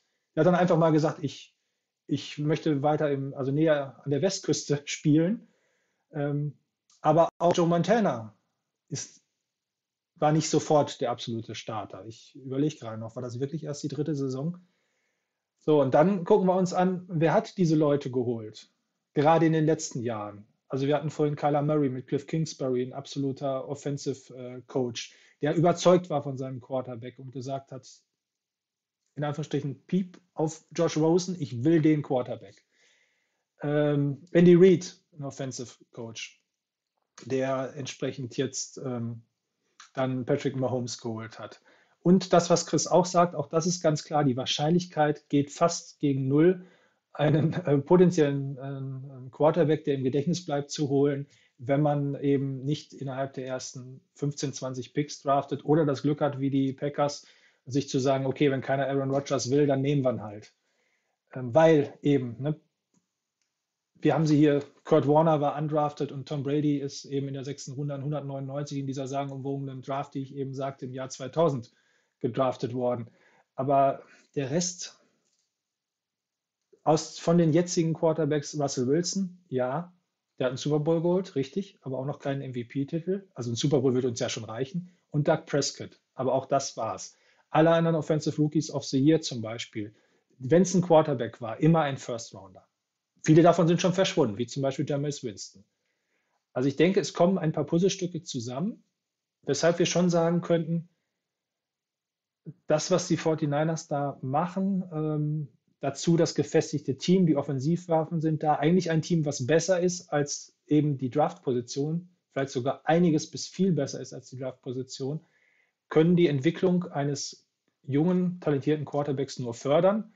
und die Wahrscheinlichkeit zumindest steigern, als wenn jetzt, ähm, ich muss gerade ein passendes Beispiel äh, finden, als wenn Jeff Fischer, der glaube ich vier oder fünfmal in, in der Liste drin stand, also ein Defensive Coach, deshalb spreche ich Jeff Fischer an, eben ähm, mit einem recht schwachen Team, mit dem Nummer 1-Pick, den man sich nicht ertradet, sondern eben den Nummer 1-Pick, den man hat, einen Quarterback holt und nehmen wir Alex Smith. Der vielleicht unter anderem, ich muss ja gar nicht so weit gucken. Ne? Also ich glaube, die Voraussetzungen, wenn Alex Smith jetzt zu den 49ers käme, sind viel, viel besser, als sie 2005 waren. Oder sehe ich das jetzt alles wieder zu positiv, Chris? Aus der Schweiz. Ähm, nein, ich glaube, ähm, in, insgesamt äh, ist da viel Wahres dran. Ähm, dass es, es gibt Dinge oder es gibt Situationen und die, die können das positiv beeinflussen und es gibt einen Faktor, den, der noch nicht gefallen ist und das ist Glück und irgendwo auch irgendwie Pech. Ich meine, wer denkt daran, dass ein Head Coach von einem Team, das glaube ich einen Sieg hat oder zwei Siege hat, äh, dann als Head Coach bei einem anderen Team äh, verpflichtet wird? Wer denkt daran, dass ein Jahr später äh, wieder der Offensive Coordinator von äh, einem Team extrem spät äh, als Head Coach verpflichtet wird? Mike McCarthy ähm, und ähm, North Turner in der Entwicklung von, äh, von Alex Smith. Da, da hat es extrem viele, extrem viele Faktoren. Wie gut ist das Team zusammen? Ähm, was ist da noch? Wo gibt es die Löcher? Welche Spieler sind irgendwie schon alt oder gerade in, ihr, in ihrer Blüte? Ich glaube, das beste Beispiel irgendwo ist auch ähm, jetzt nicht auf diesen Bildern drauf, der wahrscheinlich oder der beste Quarterback aller Zeiten, ähm, Peyton Manning ich glaube, einfach isoliert betrachtet als Quarterback ist das wahrscheinlich der Beste, der jemals diesen Sport gespielt hat. Da haben wir ihn zwei Titel. Und der letzte Titel ähm, als Puddingarm mit einem Team, was auch ihn irgendwie noch zu einem zweiten Ring getragen hat.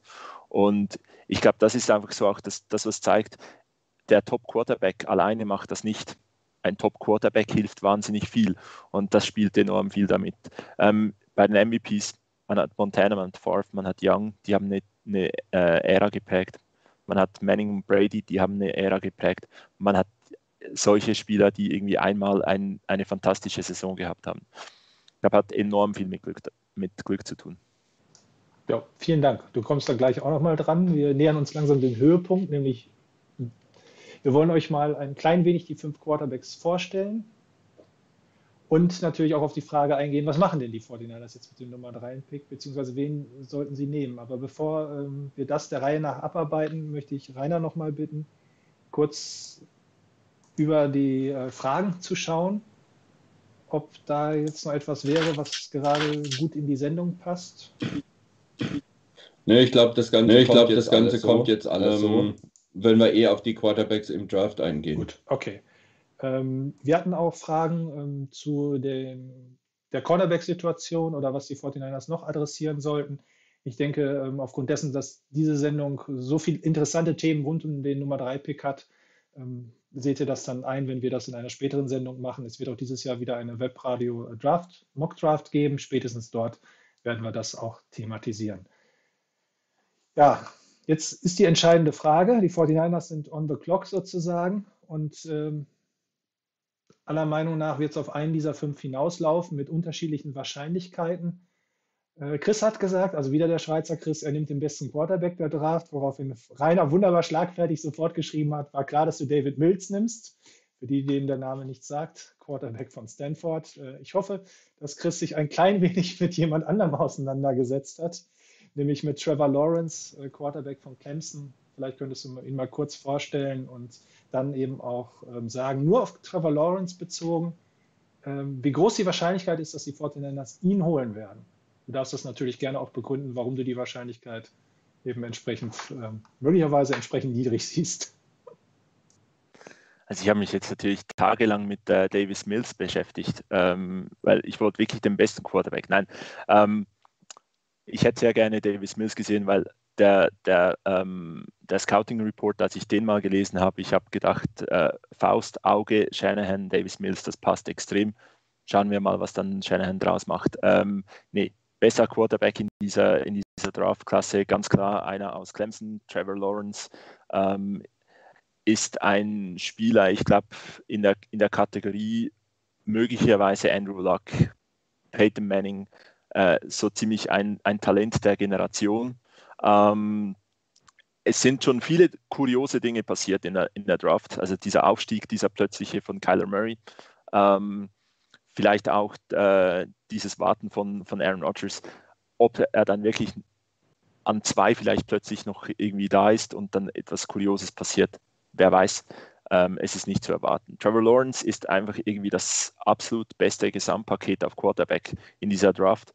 Ein extrem großes Potenzial, dass er derjenige ist, der die nächsten 10 bis 20 Jahre in der Liga mitprägt und ähm, ist einfach auch gebaut wie ein klassischer Franchise-Quarterback. 6'6 groß, ähm, schwerkräftig, durchaus mobil, bewegt sich gut in der Pocket, hat einen guten Arm.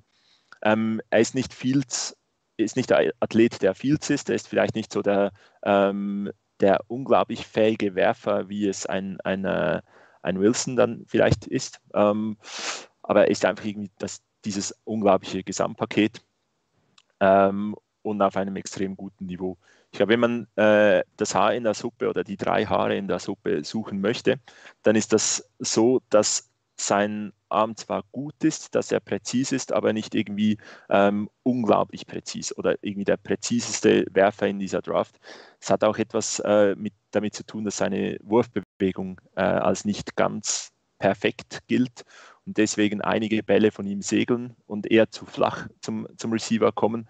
Er hat, den, er hat die Kraft im Arm, aber er hat nicht unbedingt gerade so diesen Touch im Wurf. Ähm, das sind so ein bisschen die technischen Fehler und ich glaube, das, was man ihm vielleicht auch vorwerfen kann oder was, was ihm auch irgendwo fehlt oder sein Pech war, dass er auf Joe Burrow im Championship Game getroffen ist, der ein Riesenspiel gemacht hat. Und jetzt im, äh, in den Playoffs im, in der letzten Saison, da ist er halt irgendwie auf äh, auf Fields getroffen.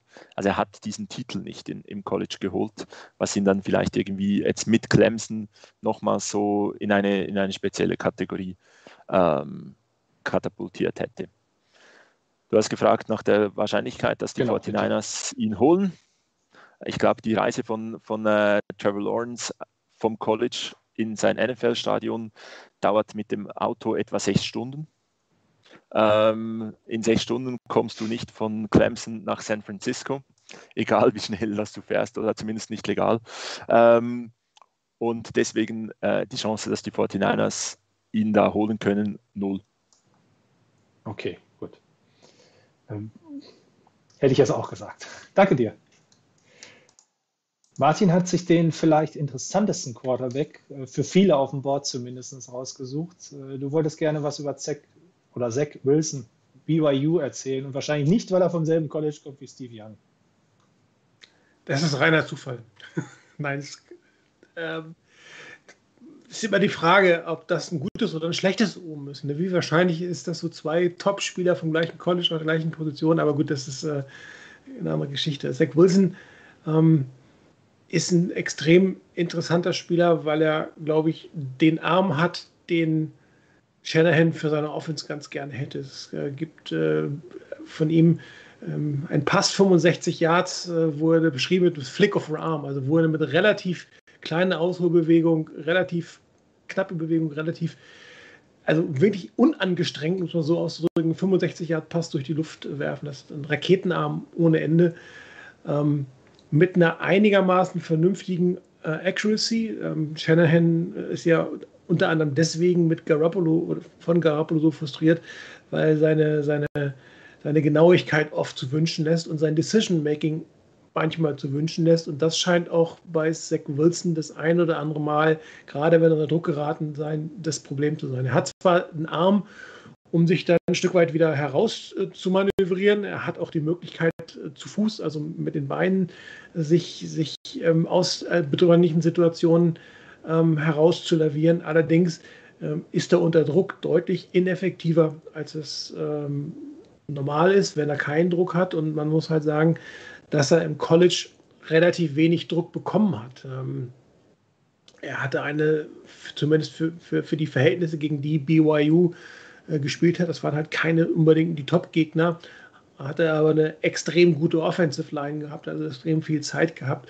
und das lässt ein Quarterback sehr, sehr gut aussehen. Ähm, Grant Cohn hat irgendwie ein Video äh, gepostet von seinem, äh, von seinem Pro Day, wo irgendwie einer auf ihn zurennt und wie es im Pro ist, so versucht zu manipulieren und dann hat er drunter geschrieben, das war die beste Defense, die Zach Wilson das ganze Jahr über gesehen hat. Also das ist so ein bisschen, um einen Eindruck zu kommen, dass seine, seine Statistiken, seine Arme, seine, seine, ähm, seine guten Szenen natürlich ähm, in Relation zu dem zu bringen sind, ähm, gegen wen äh, BYU gespielt hat. Aber sein Talent, seine Armkraft, sein, seine Fähigkeit zu spielen, sein Football-IQ ist sehr hoch, ähm, ist natürlich ähm, unbestritten da. Und ähm, ich vermute sogar, dass wenn ähm, äh, Shanahan wählen dürfte, wer nach, wen er nach Lawrence, ob er Lawrence jetzt nehmen würde, wahrscheinlich, aber äh, da bin ich dabei, der ist nicht dabei, ist nicht da. Wenn er von den anderen vier wählen würde, wäre jetzt meine persönliche Vermutung, dass Zach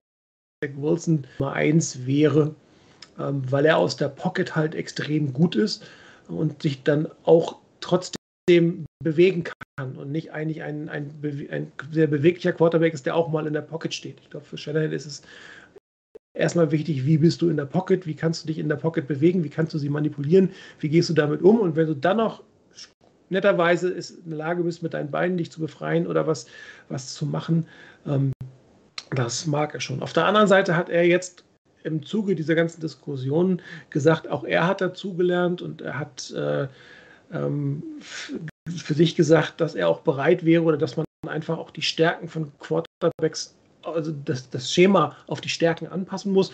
Wahrscheinlich müsste er für einen Zach Wilson oder einen Trevor Lawrence sein System am wenigsten anpassen.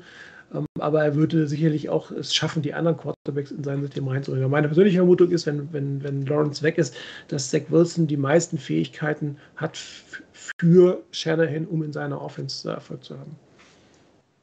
Und da es ja auch noch die Jets gibt oder andere, die nach oben traden, ähm, nur eine Prozentzahl, wie wahrscheinlich es ist, dass der Pick wird, Wilson? Also maximal 50 Prozent. Es hängt extrem davon ab, ob die, ob die Jets mit Donald weitermachen wollen, also sprich, ob sie ihm vertrauen und diesen zweiten Pick in einen anderen Impact-Player investieren wollen, die es ja definitiv gibt. Selbst ein Kyle Pitts an zwei könnte man sich überlegen, aber es sind noch andere Optionen, die man an zwei nehmen kann.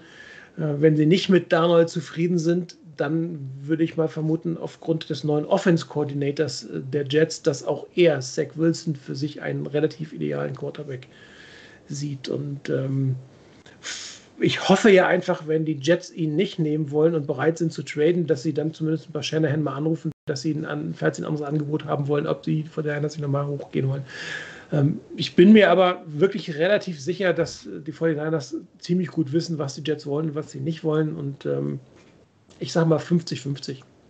Gut. Hängt wirklich davon ab, ob Donald bei den Jets bleiben soll oder nicht, weil wenn sie von Donald überzeugt sind, macht das aus Jets natürlich mehr Sicht, diesen Pick entweder zu traden und nochmal mehr draus zu holen oder hier einen Impact-Spieler der Situation zu holen. Gut, ich danke dir. Rainer hatte sich Justin Fields überlegt, über den Quarterback der Ohio State etwas zu sagen. Bitte, Rainer. Ja, ähm, Martin hat es eben angesprochen mit dem Thema von wegen, äh, kriegst du irgendwann mal zwei Quarterbacks vom selben College, die, die beide richtig gut sind. Ähm, ich habe da auch mal ein bisschen gestöbert gehabt. Äh, 1979 wurde ja ein gewisser Joe Montana gedraftet von den Niners. Der eine oder andere wird es wissen. Äh, acht Jahre vorher äh, wurde Joe Theismann gedraftet, auch beide von Notre Dame. Also da gab es das mal. Ähm, und jetzt wird, deshalb habe ich das ähm, angesprochen, ähm, wenn du das siehst, könntest du meinen, ähm, von Notre Dame einen Quarterback zu holen, das wäre ein Riesending. Und bei Ohio State Quarterbacks, denen hängt so ein bisschen das Image an. Äh, die haben immer eine gute O-Line, ähm, die haben gute Receiver, die haben gute Running Backs. Also ähm, die werden aber im, in der NFL nichts. Äh, letztes Beispiel Dwayne Haskins. Und deshalb werden die da häufig so ein bisschen runtergewertet. Allerdings ist das, glaube ich, genauso unfair gegenüber den Quarterbacks nach dem Motto,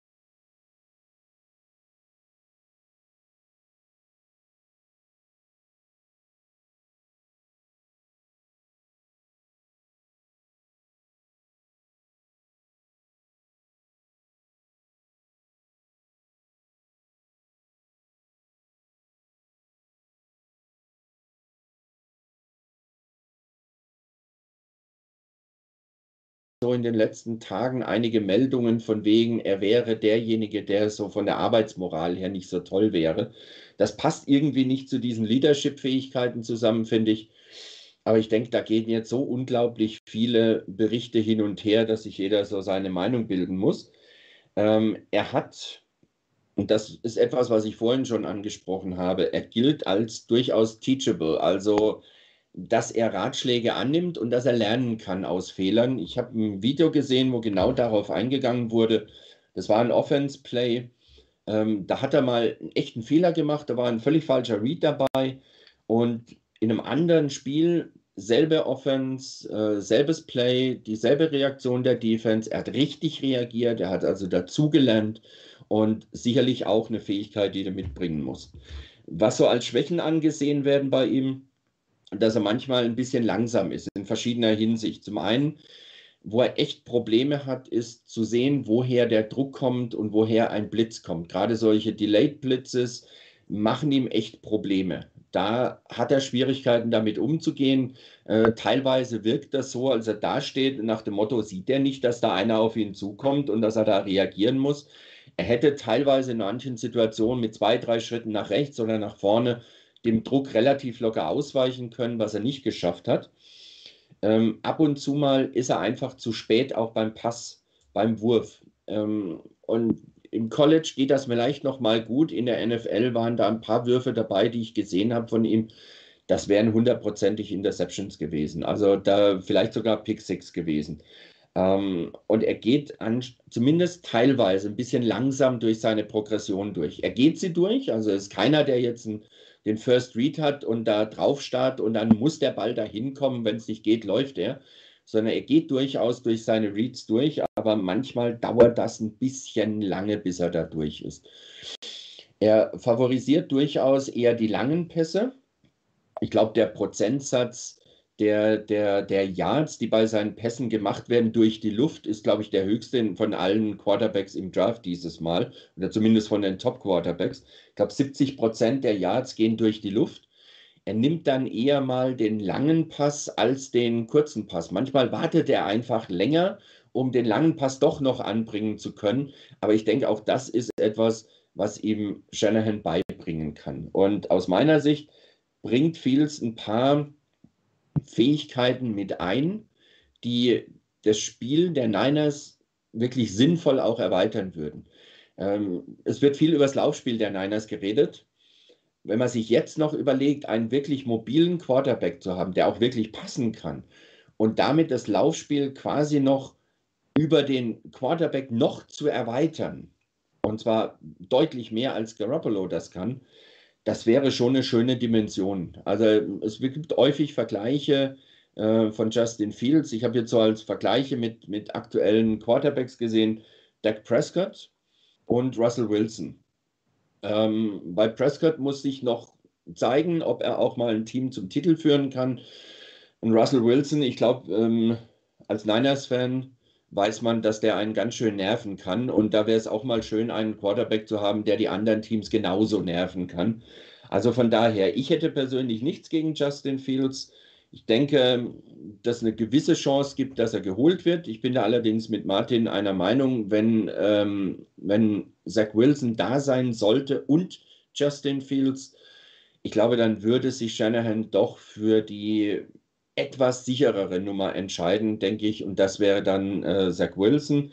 Ansonsten allerdings ist Fields ein Quarterback, den könnte ich mir bei den Niners durchaus vorstellen. Und ich glaube auch, dass ähm, Shanahan aus dem richtig was machen kann. Wie hoch die Chance ist,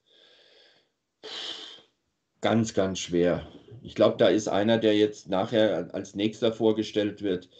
Das ist einer, der, der sehr interessant ist und den auch, der auch Shanahan wirklich reizen könnte, den richtig weiterzuentwickeln. Ich sehe die Chance bei Justin Fields im Moment noch gar nicht so riesengroß, dass er bei den Niners landet. Ich würde es im Moment auf etwas unter 50 Prozent einstufen. Ähm, aber wie gesagt, ich hätte nichts dagegen, wenn er es am Schluss wird. Gut, danke. Ich muss mich entschuldigen. Rainer war zumindest zwischendurch mal weg, weil ich die Szene gewechselt habe. Aber du hast ähm, sehr viel, glaube ich, ähm, bist du insgesamt losgeworden, gar nicht als Kritik zu verstehen, sondern dass wir das auch gar nicht alles wiederholen müssen. Ähm, und ich freue mich, dass der nächste sehr interessante Quarterback nicht von mir vorgestellt werden muss, wenn mir durch die Vorbereitung auf die Sendung da tatsächlich auch ein bisschen Zeit fehlte, sondern dass unser Hessen-Chris es übernimmt. Es geht um Trey Lance, North Dakota State, wenn ich mich nicht vertue. Ich weiß es gar nicht mehr, an welchem College er ähm, ein paar Spiele absolviert hat. Aber ein höchst interessanter Prospekt. Du hast recht, ähm, Trey Lance kommt von North Dakota State, ähm, von dem College, ist äh, ein Redshirt Sophomore, ähm, ist 6 Fuß äh, 4 groß, knapp 230, 225, 230 Pfund. Ähm, ja, er ist so der Prototyp eines äh, super athletischen äh, Quarterbacks. Hat physisch, glaube ich, bringt er alles mit, was man äh, in der NFL sich für, ein, für einen Quarterback wünscht. Ähm, und äh, ich glaube, bei ihm ist so das Stichwort äh, Upside. Also das ist tatsächlich ähm, das, wie man ihn mit einem Wort beschreiben kann. Ähm, aber natürlich ist damit auch gleich wiederum verbunden, äh, mit Upside kann es auch äh, ganz schnell nach unten gehen. Aber ähm, er hat unglaubliches Talent, er hat unglaubliche physische Fähigkeiten und ähm, hat äh, tatsächlich, obwohl er, wenn man so ein bisschen den Hintergrund von ihm kennt, er ist äh, ja wie so häufig nicht so umsonst äh, bei North Dakota State gelandet, sondern ähm, er hat äh, in der Highschool schon ähm, relativ, äh, ja, hat nicht so die klassische typische Highschool-Football-Karriere hingelegt, ähm, sondern ähm, ist über eine, eine kleinere Highschool, ähm, wo er so Safety und äh, Quarterback gespielt hat, ähm, hat er sich dann versucht, äh, für das College äh, interessant zu machen. Ähm, er wäre gerne, hat man aber auch gemerkt, die Anfragen waren nicht so da, äh, zu Minnesota gegangen und das hat nicht funktioniert. Die haben ihm ein, ein, äh, ein Safety-Stipendium ähm, angeboten, wollten ihn als Safety spielen lassen. Er wollte aber äh, Quarterback äh, spielen und so ist er dann letztlich ähm, bei North Dakota State gelandet, weil die ihm dann tatsächlich auch äh, eine entsprechende Möglichkeit geboten haben. Äh, das zeigt schon, er ist nicht so derjenige, der, ähm, der so diese, der so diese direkten klassischen Durchmarsch gemacht hat das Ganze hat sich auch äh, dann fortgesetzt. Er ist zu North Dakota State gegangen und da gab es äh, noch einen anderen Quarterback, der da äh, gerade da war. Ähm, ich weiß nicht, ob Carson Wentz noch da war ähm, oder sogar schon abgelöst worden ist. Ähm, ähm ich weiß gar nicht, wer war denn derjenige, der nach Carson Wentz kam. Ähm, muss ich gerade mal gucken. Ah, Easton Stick, äh, der ist auch gedraftet worden dann. Und ähm, das heißt, Trey Lance musste sich erstmal hinten anstellen und hat äh, tatsächlich dann ähm, in 2018 ähm, hat er äh, ein Redshirt-Jahr eingelegt und dann das Jahr 2019. Das war das erste Jahr, wo er dann äh, voll gespielt hat. Und in diesem Jahr hat er halt äh, ja, außerordentlich gute Statistiken hingelegt. Ähm, und zwar hat er, das muss man ja dann schon ein Ausrufezeichen dahinter machen, das war das Jahr, in dem er 28 Touchdowns und genau null Interceptions geworfen hat ähm, und äh, hat für 2000, knapp 2800 Yards gepasst und 1100 Yards gelaufen. Und ähm, da merkt man schon, also er ist ein, ist ein Spieler, der eben nicht nur werfen kann, sondern er kann auch laufen. Wobei ich dabei nochmal differenzieren würde. Es ist eben nicht so, dass wenn man vom mobilen Quarterback spricht, mit mobilem Quarterback immer derjenige gemeint ist, der dann auch selber viel läuft, also äh, designte Runs für ihn da sind, sondern mobile Quarterbacks, das ist, gilt, glaube ich, auch für Justin Fields und auch, ähm, denke auch für, für Zach Wilson und hier auch für Trey Lance. Das sind erstmal diejenigen mobil hinter der Line of Scrimmage. Also wie sind sie in der Lage, sich hinter der Line of Scrimmage zu bewegen? Ähm, was können sie? Und wie, wie, wie viele Fähigkeiten haben sie da auch aus dem Lauf heraus zu, zu werfen? Oder sind sie eben diejenigen, die klassisch in der, in der Pocket stehen? Und Trey Lance ist derjenige aus meiner Sicht, der nicht nur mobiler Quarterback ist, sondern der bringt auch die Fähigkeit zusätzlich noch zum Lauf mit. Also deshalb diese beiden Dinge würde ich so ein bisschen auseinanderhalten. Ähm, und da ist er, glaube ich, tatsächlich auch der Beste in dieser Klasse, was das reine Laufen angeht, auch das Laufen können eines Quarterbacks. Ähm, auch mal die Signed Runs äh, mit, mit, einzustreuen. Ähm, das hat es in North Dakota State in dem auch gegeben. Ähm, er ist jemand, der, und das hat man ihm immer ähm, als positiv ähm, auch gerade für die 49ers äh, immer wieder auf, aufs Tableau gebracht. Ähm, er ist jemand, der gelernt hat, durch die Progressions zu gehen, also die Receiver, die, die, die, die Ziele nach und nach abzuarbeiten. Er hat einen sehr guten Arm, einen sehr starken Arm. Ähm, er kann alle NFL-Throws machen, ähm, also gerade so diese klassischen Deep Outs nach außen. Äh, ähm, da ist er in der Lage, er kann ähm, aus der Laufbewegung werfen.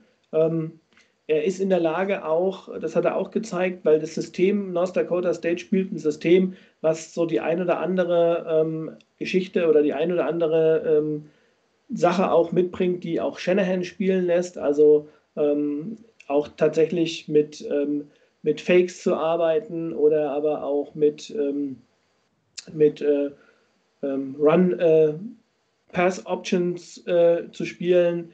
Und ähm, das hat er gezeigt. Er ist in der Lage, auch mit, mit seinen Augen die Spieler, die, die, die Defensive Backs und die Linebacker, ich sage jetzt mal, zu lotsen in eine Richtung, ähm, auch mal vom, vom, vom Play weg äh, zu lotsen, wo es eigentlich hingeht. Ähm, das, das, das hat er gezeigt, dass er das kann.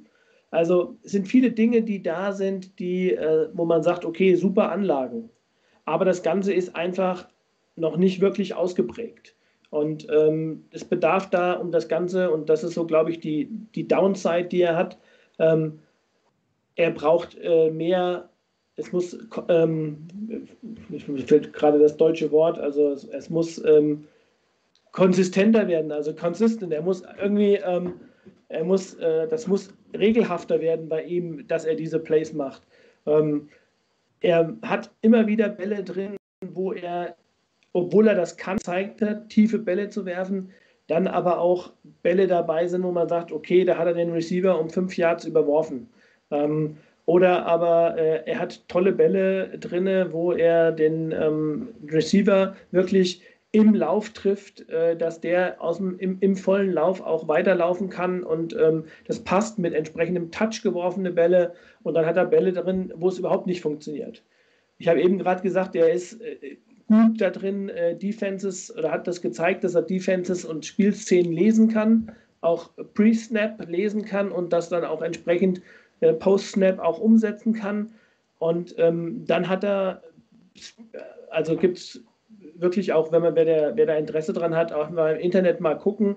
Ähm, wirklich gute, gute ähm, Analysen auch über eine halbe Stunde von, von äh, verschiedenen Personen im Internet, ähm, die das wirklich gut aufzeigen. Dann hat er Spielszenen drin, wo er wirklich, ähm, wo man sich fragt, dass er sieht den freien Receiver stehen und er wählt einen anderen Receiver und da ist es zwar ein Incomplete Pass, aber in der NFL wäre dieser Pass, an den ich mich jetzt gerade erinnere, hundertprozentig ein Pick Six geworden.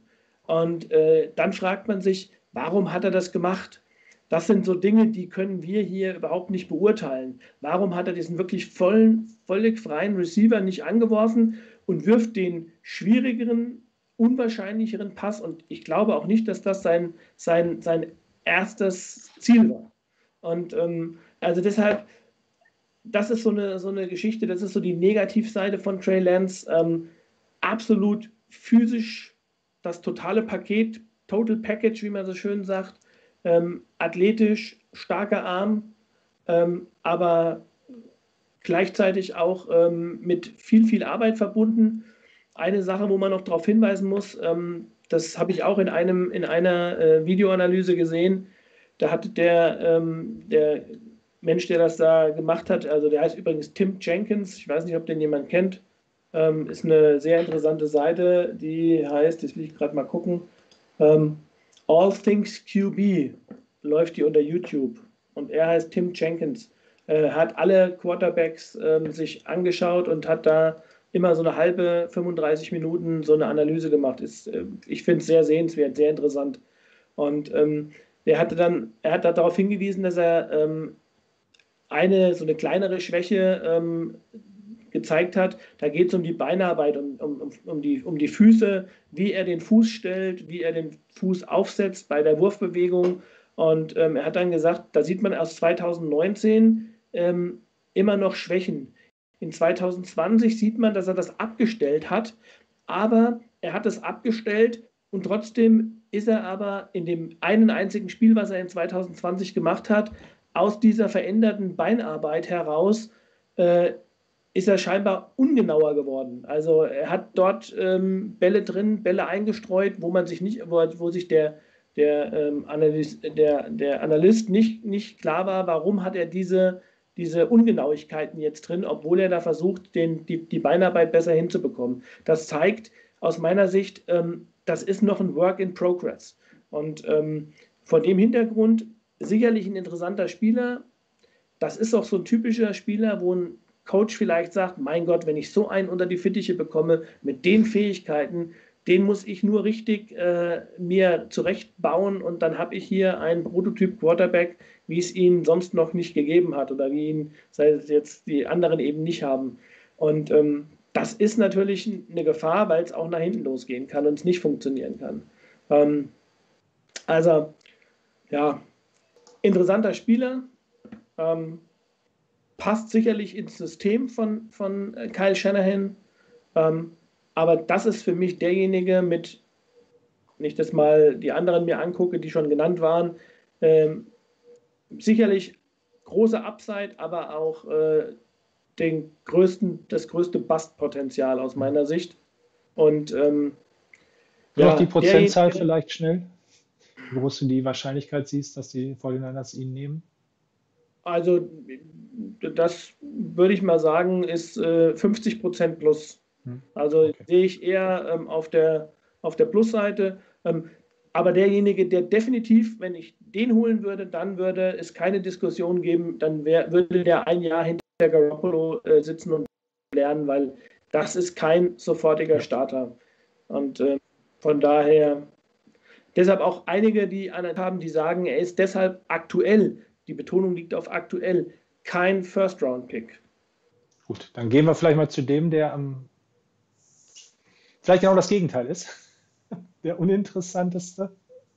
Ich habe es ja auch geschrieben, so wirklich, es waren meine ersten Gedanken, die dies gelesen haben. Äh, und dazu gehörte dann als erstes oder als nächstes dann auch, ähm, wow, bitte nicht, bitte nicht Mac Jones dass man für Mac Jones auf drei hochgeht.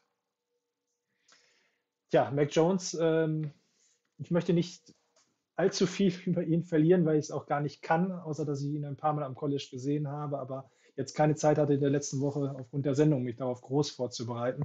Ähm, er ist ein absoluter Leader-Typ. Er hat mit Alabama dieses Jahr die Championship gewonnen.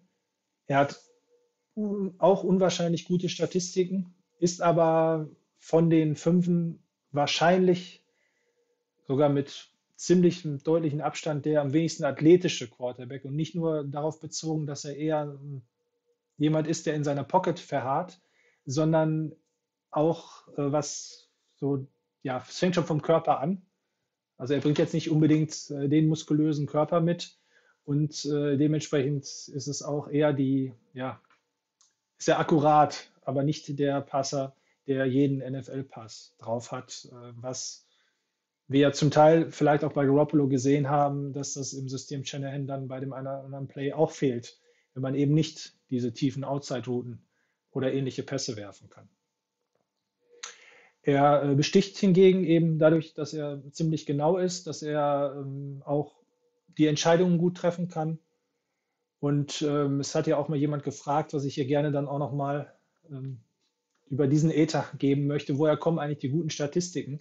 Also für mich hat er gefühlt in dem College Football Playoff Semifinale, insbesondere gegen Notre Dame, aber auch im Finale sehr, sehr viele kurze Pässe an die Line of Scrimmage geworfen und vor ihm wurde dann wunderbar geblockt und die Running Backs oder Wide Receiver, die dort als Passempfänger eingesetzt waren, haben dann eben nach dem Fang noch 30, 40 Yards gemacht und somit dann eben Riesenplays.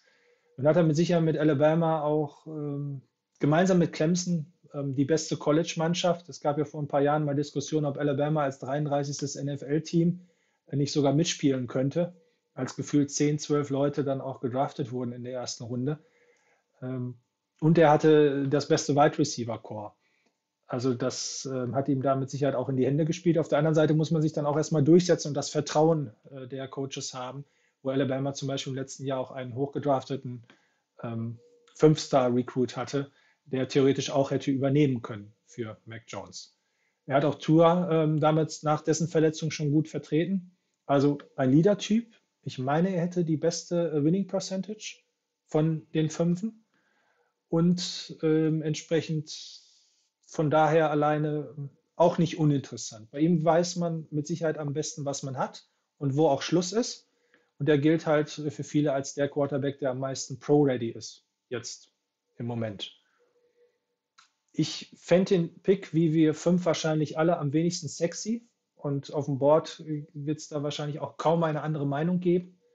Und wir alle wünschen uns natürlich auch einen elektrifizierenden Spieler, wie wir eben zum Beispiel über Justin äh, Field oder auch äh, Trey Lance gehört haben. Aber auch die anderen beiden sind da noch ein ganz anderes Kaliber als Mac Jones, der eigentlich eher so als später Erstrundenpick gesehen wurde. Im richtigen Umfeld allerdings traut man ihm durchaus auch eine recht erfolgreiche NFL-Karriere zu. Man spricht davon, dass er die drei berühmten Ps braucht, nämlich Playmaker, check, George Kittle, Brandon Ayuk, Debo Samuel, äh, Ryan Mostert, Jeff Wilson. Äh, Juszczyk, komplizierter Name. Er braucht Protection. Ja, die rechte Seite dürfte da besser sein als in der Vergangenheit. Aber auch da haben die 49ers sich ja durch Mac mit Sicherheit nicht verschlechtert. Also grundsätzlich für die Linie. Und er braucht einen Playcaller. Und äh, wenn er den Playcaller nicht bei den 49ers findet mit ähm, Shanahan, dann wahrscheinlich nirgendwo. Dementsprechend hat er sich ja auch geäußert als er so ein bisschen gefragt wurde, was bringt er denn mit, was kann er seinem Team anbieten, wo er hinkommt. Ne, also er hat sich da sehr ähm, auch, ich sag mal, fast unterwürfig gezeigt und ähm, eben auch sehr ähm, von sich überzeugt, was soll er auch sonst anderes machen, dass er im System Shanahan ähm, dann entsprechend auch erfolgreich sein wird. Und ich glaube, wenn man die fünf fragen würde und die sich jetzt eben da äh, von den Top 5 dann ein Team aussuchen könnten, wenn also die, Wahl andersrum ist, hätte keiner was dagegen, zu den 49ers zu gehen. Ich stelle mal zwei steile Thesen auf, auch wenn ich weiter nicht von ihm begeistert bin. Äh, Nummer eins ist, wenn ich mich an den Super Bowl erinnere und daran erinnere, wie die 49ers im letzten Quarter eben nicht über das Feld marschiert sind, könnte man durch, sich durchaus die Frage stellen, ob wir mit Mac Jones, der gute Entscheidungen trifft, der ein akkurater Passer ist, im letzten Viertel nicht doch den einen oder anderen Drive zumindest am Leben erhalten hätten. Sagen wir auch ruhig mit einem Jahr eben, äh, dass er erstmal auch einen gewissen Reifeprozess bekommt. Aber im zweiten Jahr würde ich ihm das eventuell sogar zutrauen. Und die zweite habe ich blöderweise vergessen. Ist auch nicht so schlimm. Aber das ist tatsächlich eine Frage, die sich möglicherweise auch Shanahan gestellt hat und äh, bei all dem, was für andere Quarterbacks spricht, in dem Glauben, dass Lawrence und Wilson weg sein werden auf den ersten beiden Positionen, sehe ich die Wahrscheinlichkeit gar nicht so gering oder mit anderen Worten die Gefahr durchaus gegeben, dass die 49ers Mac Jones nehmen. Äh, ich würde aber jetzt doch, nachdem ich auch die Vorredner schon mal gehört habe, es eher bei unter 50 Prozent sehen, aber irgendwie sowas im Bereich von 40 Prozent. Das für euch zum Nachdenken. Ich wäre nicht unbedingt glücklich damit, ähm, aber wenn es hinter der Quarterback ist, mit dem Shanahan am besten lesen kann, äh, leben, äh, schlafen kann sozusagen, ähm, er wird in dem Moment wissen, was er tut. Ich glaube, es wird kein Panikpick werden, den die 49ers da machen. Und das ist ja auch ganz, ganz wichtig. Gut, dann möchte ich zum Schluss von euch noch wissen, und ich fange dann da eben auch gleich an, wer ist der beste Quarterback? Für mich ganz klar Trevor Lawrence. Das dürft ihr auch gerne kurz äh, beantworten oder wenn ihr nochmal ausholen wollt, natürlich auch gerne. Wen sollten die Niners draften? Meiner Meinung nach Zach Wilson, nach Möglichkeit, da irgendwie dran zu kommen, weil ich auch der Meinung bin, dass er wunderbar ins System passt und ähm, ja, für mich der interessanteste ist. Und wen werden die Niners draften? Ähm, Mac Jones bleibe ich bei, bitte nicht. Und Trey Lance ist mit zu viel Risiko. So habe ich jetzt dann also vier genannt. Bleibt nur noch Justin Fields über. Ich wäre nicht überrascht, wenn es hinter Justin Fields wird. Dieselben Fragen möchte ich gerne dann in alphabetischer Reihenfolge nochmal mit euch durchgehen. Also wie gesagt, gerne ruhig recht kurz. Als erstes Chris. Äh, was ist deiner Meinung nach der beste Quarterback? Wen sollten die Niners draften? Und wen werden sie draften? Da gibt es ja noch einen kleinen Unterschied. Sollten vor dem Hintergrund, dass für dich vielleicht auch Trevor Lawrence an 1 weg ist, also der wäre dann zum Beispiel tabu, weil ähm, an den, ähm, ja, was du meinst von den realistisch in Frage kommenden Quarterbacks. Danke dir. Schon mal.